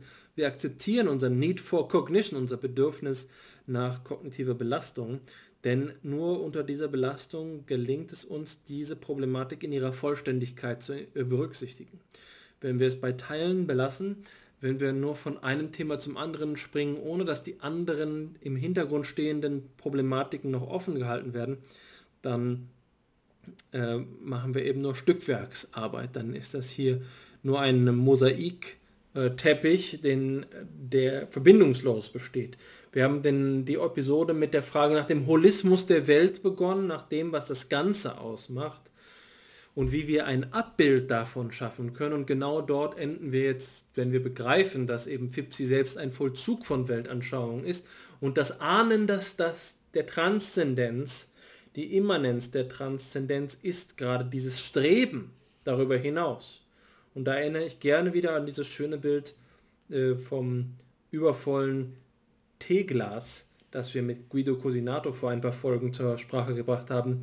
Auch da befinden wir uns jetzt und wollen immer wieder entleeren, das Weltbild in Frage stellen, unsere operativen Begriffe bloßstellen, damit wir hinter ihnen neue operative äh, Begriffe zum Vorschein bringen können, sodass eine äh, Zwiebelschicht nach der anderen aufgelöst wird. Das bedeutet nicht, dass wir am Ende sozusagen dann den, ähm, den Topf am Ende des Regenbogens dahinter vermuten. Nein, es geht um den Zusammenhang der ganzen Struktur. Die Statik, ja, wenn Sie sich fragen, wie kann es sein, dass diese Kathedralen, dass die Kuppel aufrechterhalten bleibt, wenn die äh, Architekten des Mittelalters das geschafft haben, was unsere gegenwärtigen Architekten nicht schaffen, dann ist das garantiert eine Frage der Statik äh, diese, dieser Gebäude und genauso müssen wir auch die Statik der, des philosophisch-psychologischen Diskurses auf Herz und Nieren überprüfen, auf, seine, auf sein Wesen überprüfen, auf seine Natur und sein, äh, sein, sein Wesen, ihr, ihre Natur und ihr Wesen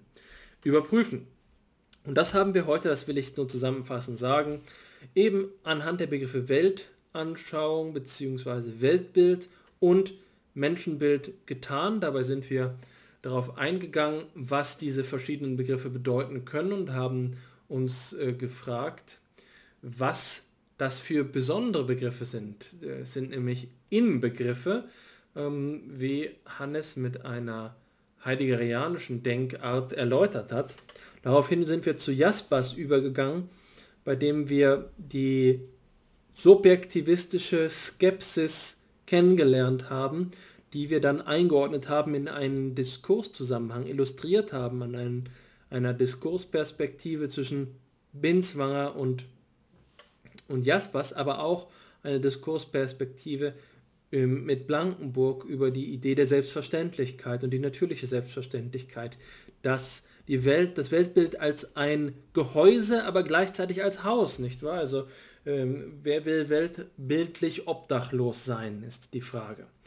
Die Formulierung der Transzendenz der Transzendenz und Immanenz der Transzendenz haben wir dabei gewonnen und gleichzeitig die Perspektive ausgezeigt, dass man sieht durch Dialektik, durch Spekulation, aber auch durch Transsubjektivität, wie sie etwa im Miteinander, im geistigen der Empathie vollzogen werden kann, zu überwinden versuchen kann. Vom Begriff der Weltbilder sind wir übergegangen zum Begriff der Menschenbilder, die wir miteinander durch Anthropologie, Kosmologie, aber insgesamt eben eine Einbettungsidee, eine Verweisidee, die teilweise deckungsähnlich ist, aber andererseits auch Akzente setzt, in Verbindung gebracht. Also einen deutlich mundaneren Begriff des Menschenbildes, ein Begriff, der stärker darauf Bezug nimmt, wie wir tatsächlich im in der Realität des Alltags miteinander umgehen, Ausdruck verleiht, finden wir bei Mark Gallica. Der Begriff des Menschenbildes bei Mark Gallica ist einer, der zum Ausdruck zu bringen versucht, was all diesen verschiedenen Formen miteinander umzugehen, mit sich selbst umzugehen, im Alltag umzugehen und in verschiedenen ähm, praktischen Kontext miteinander zu, umzugehen, gemeinsam ist und gleichzeitig gestattet, dann darüber zu diskutieren, was die jeweils spezifischen Formen des menschlichen Seins, sei es eben des Homo intellectualis oder ähm, des Homo ridens ähm, ausmacht.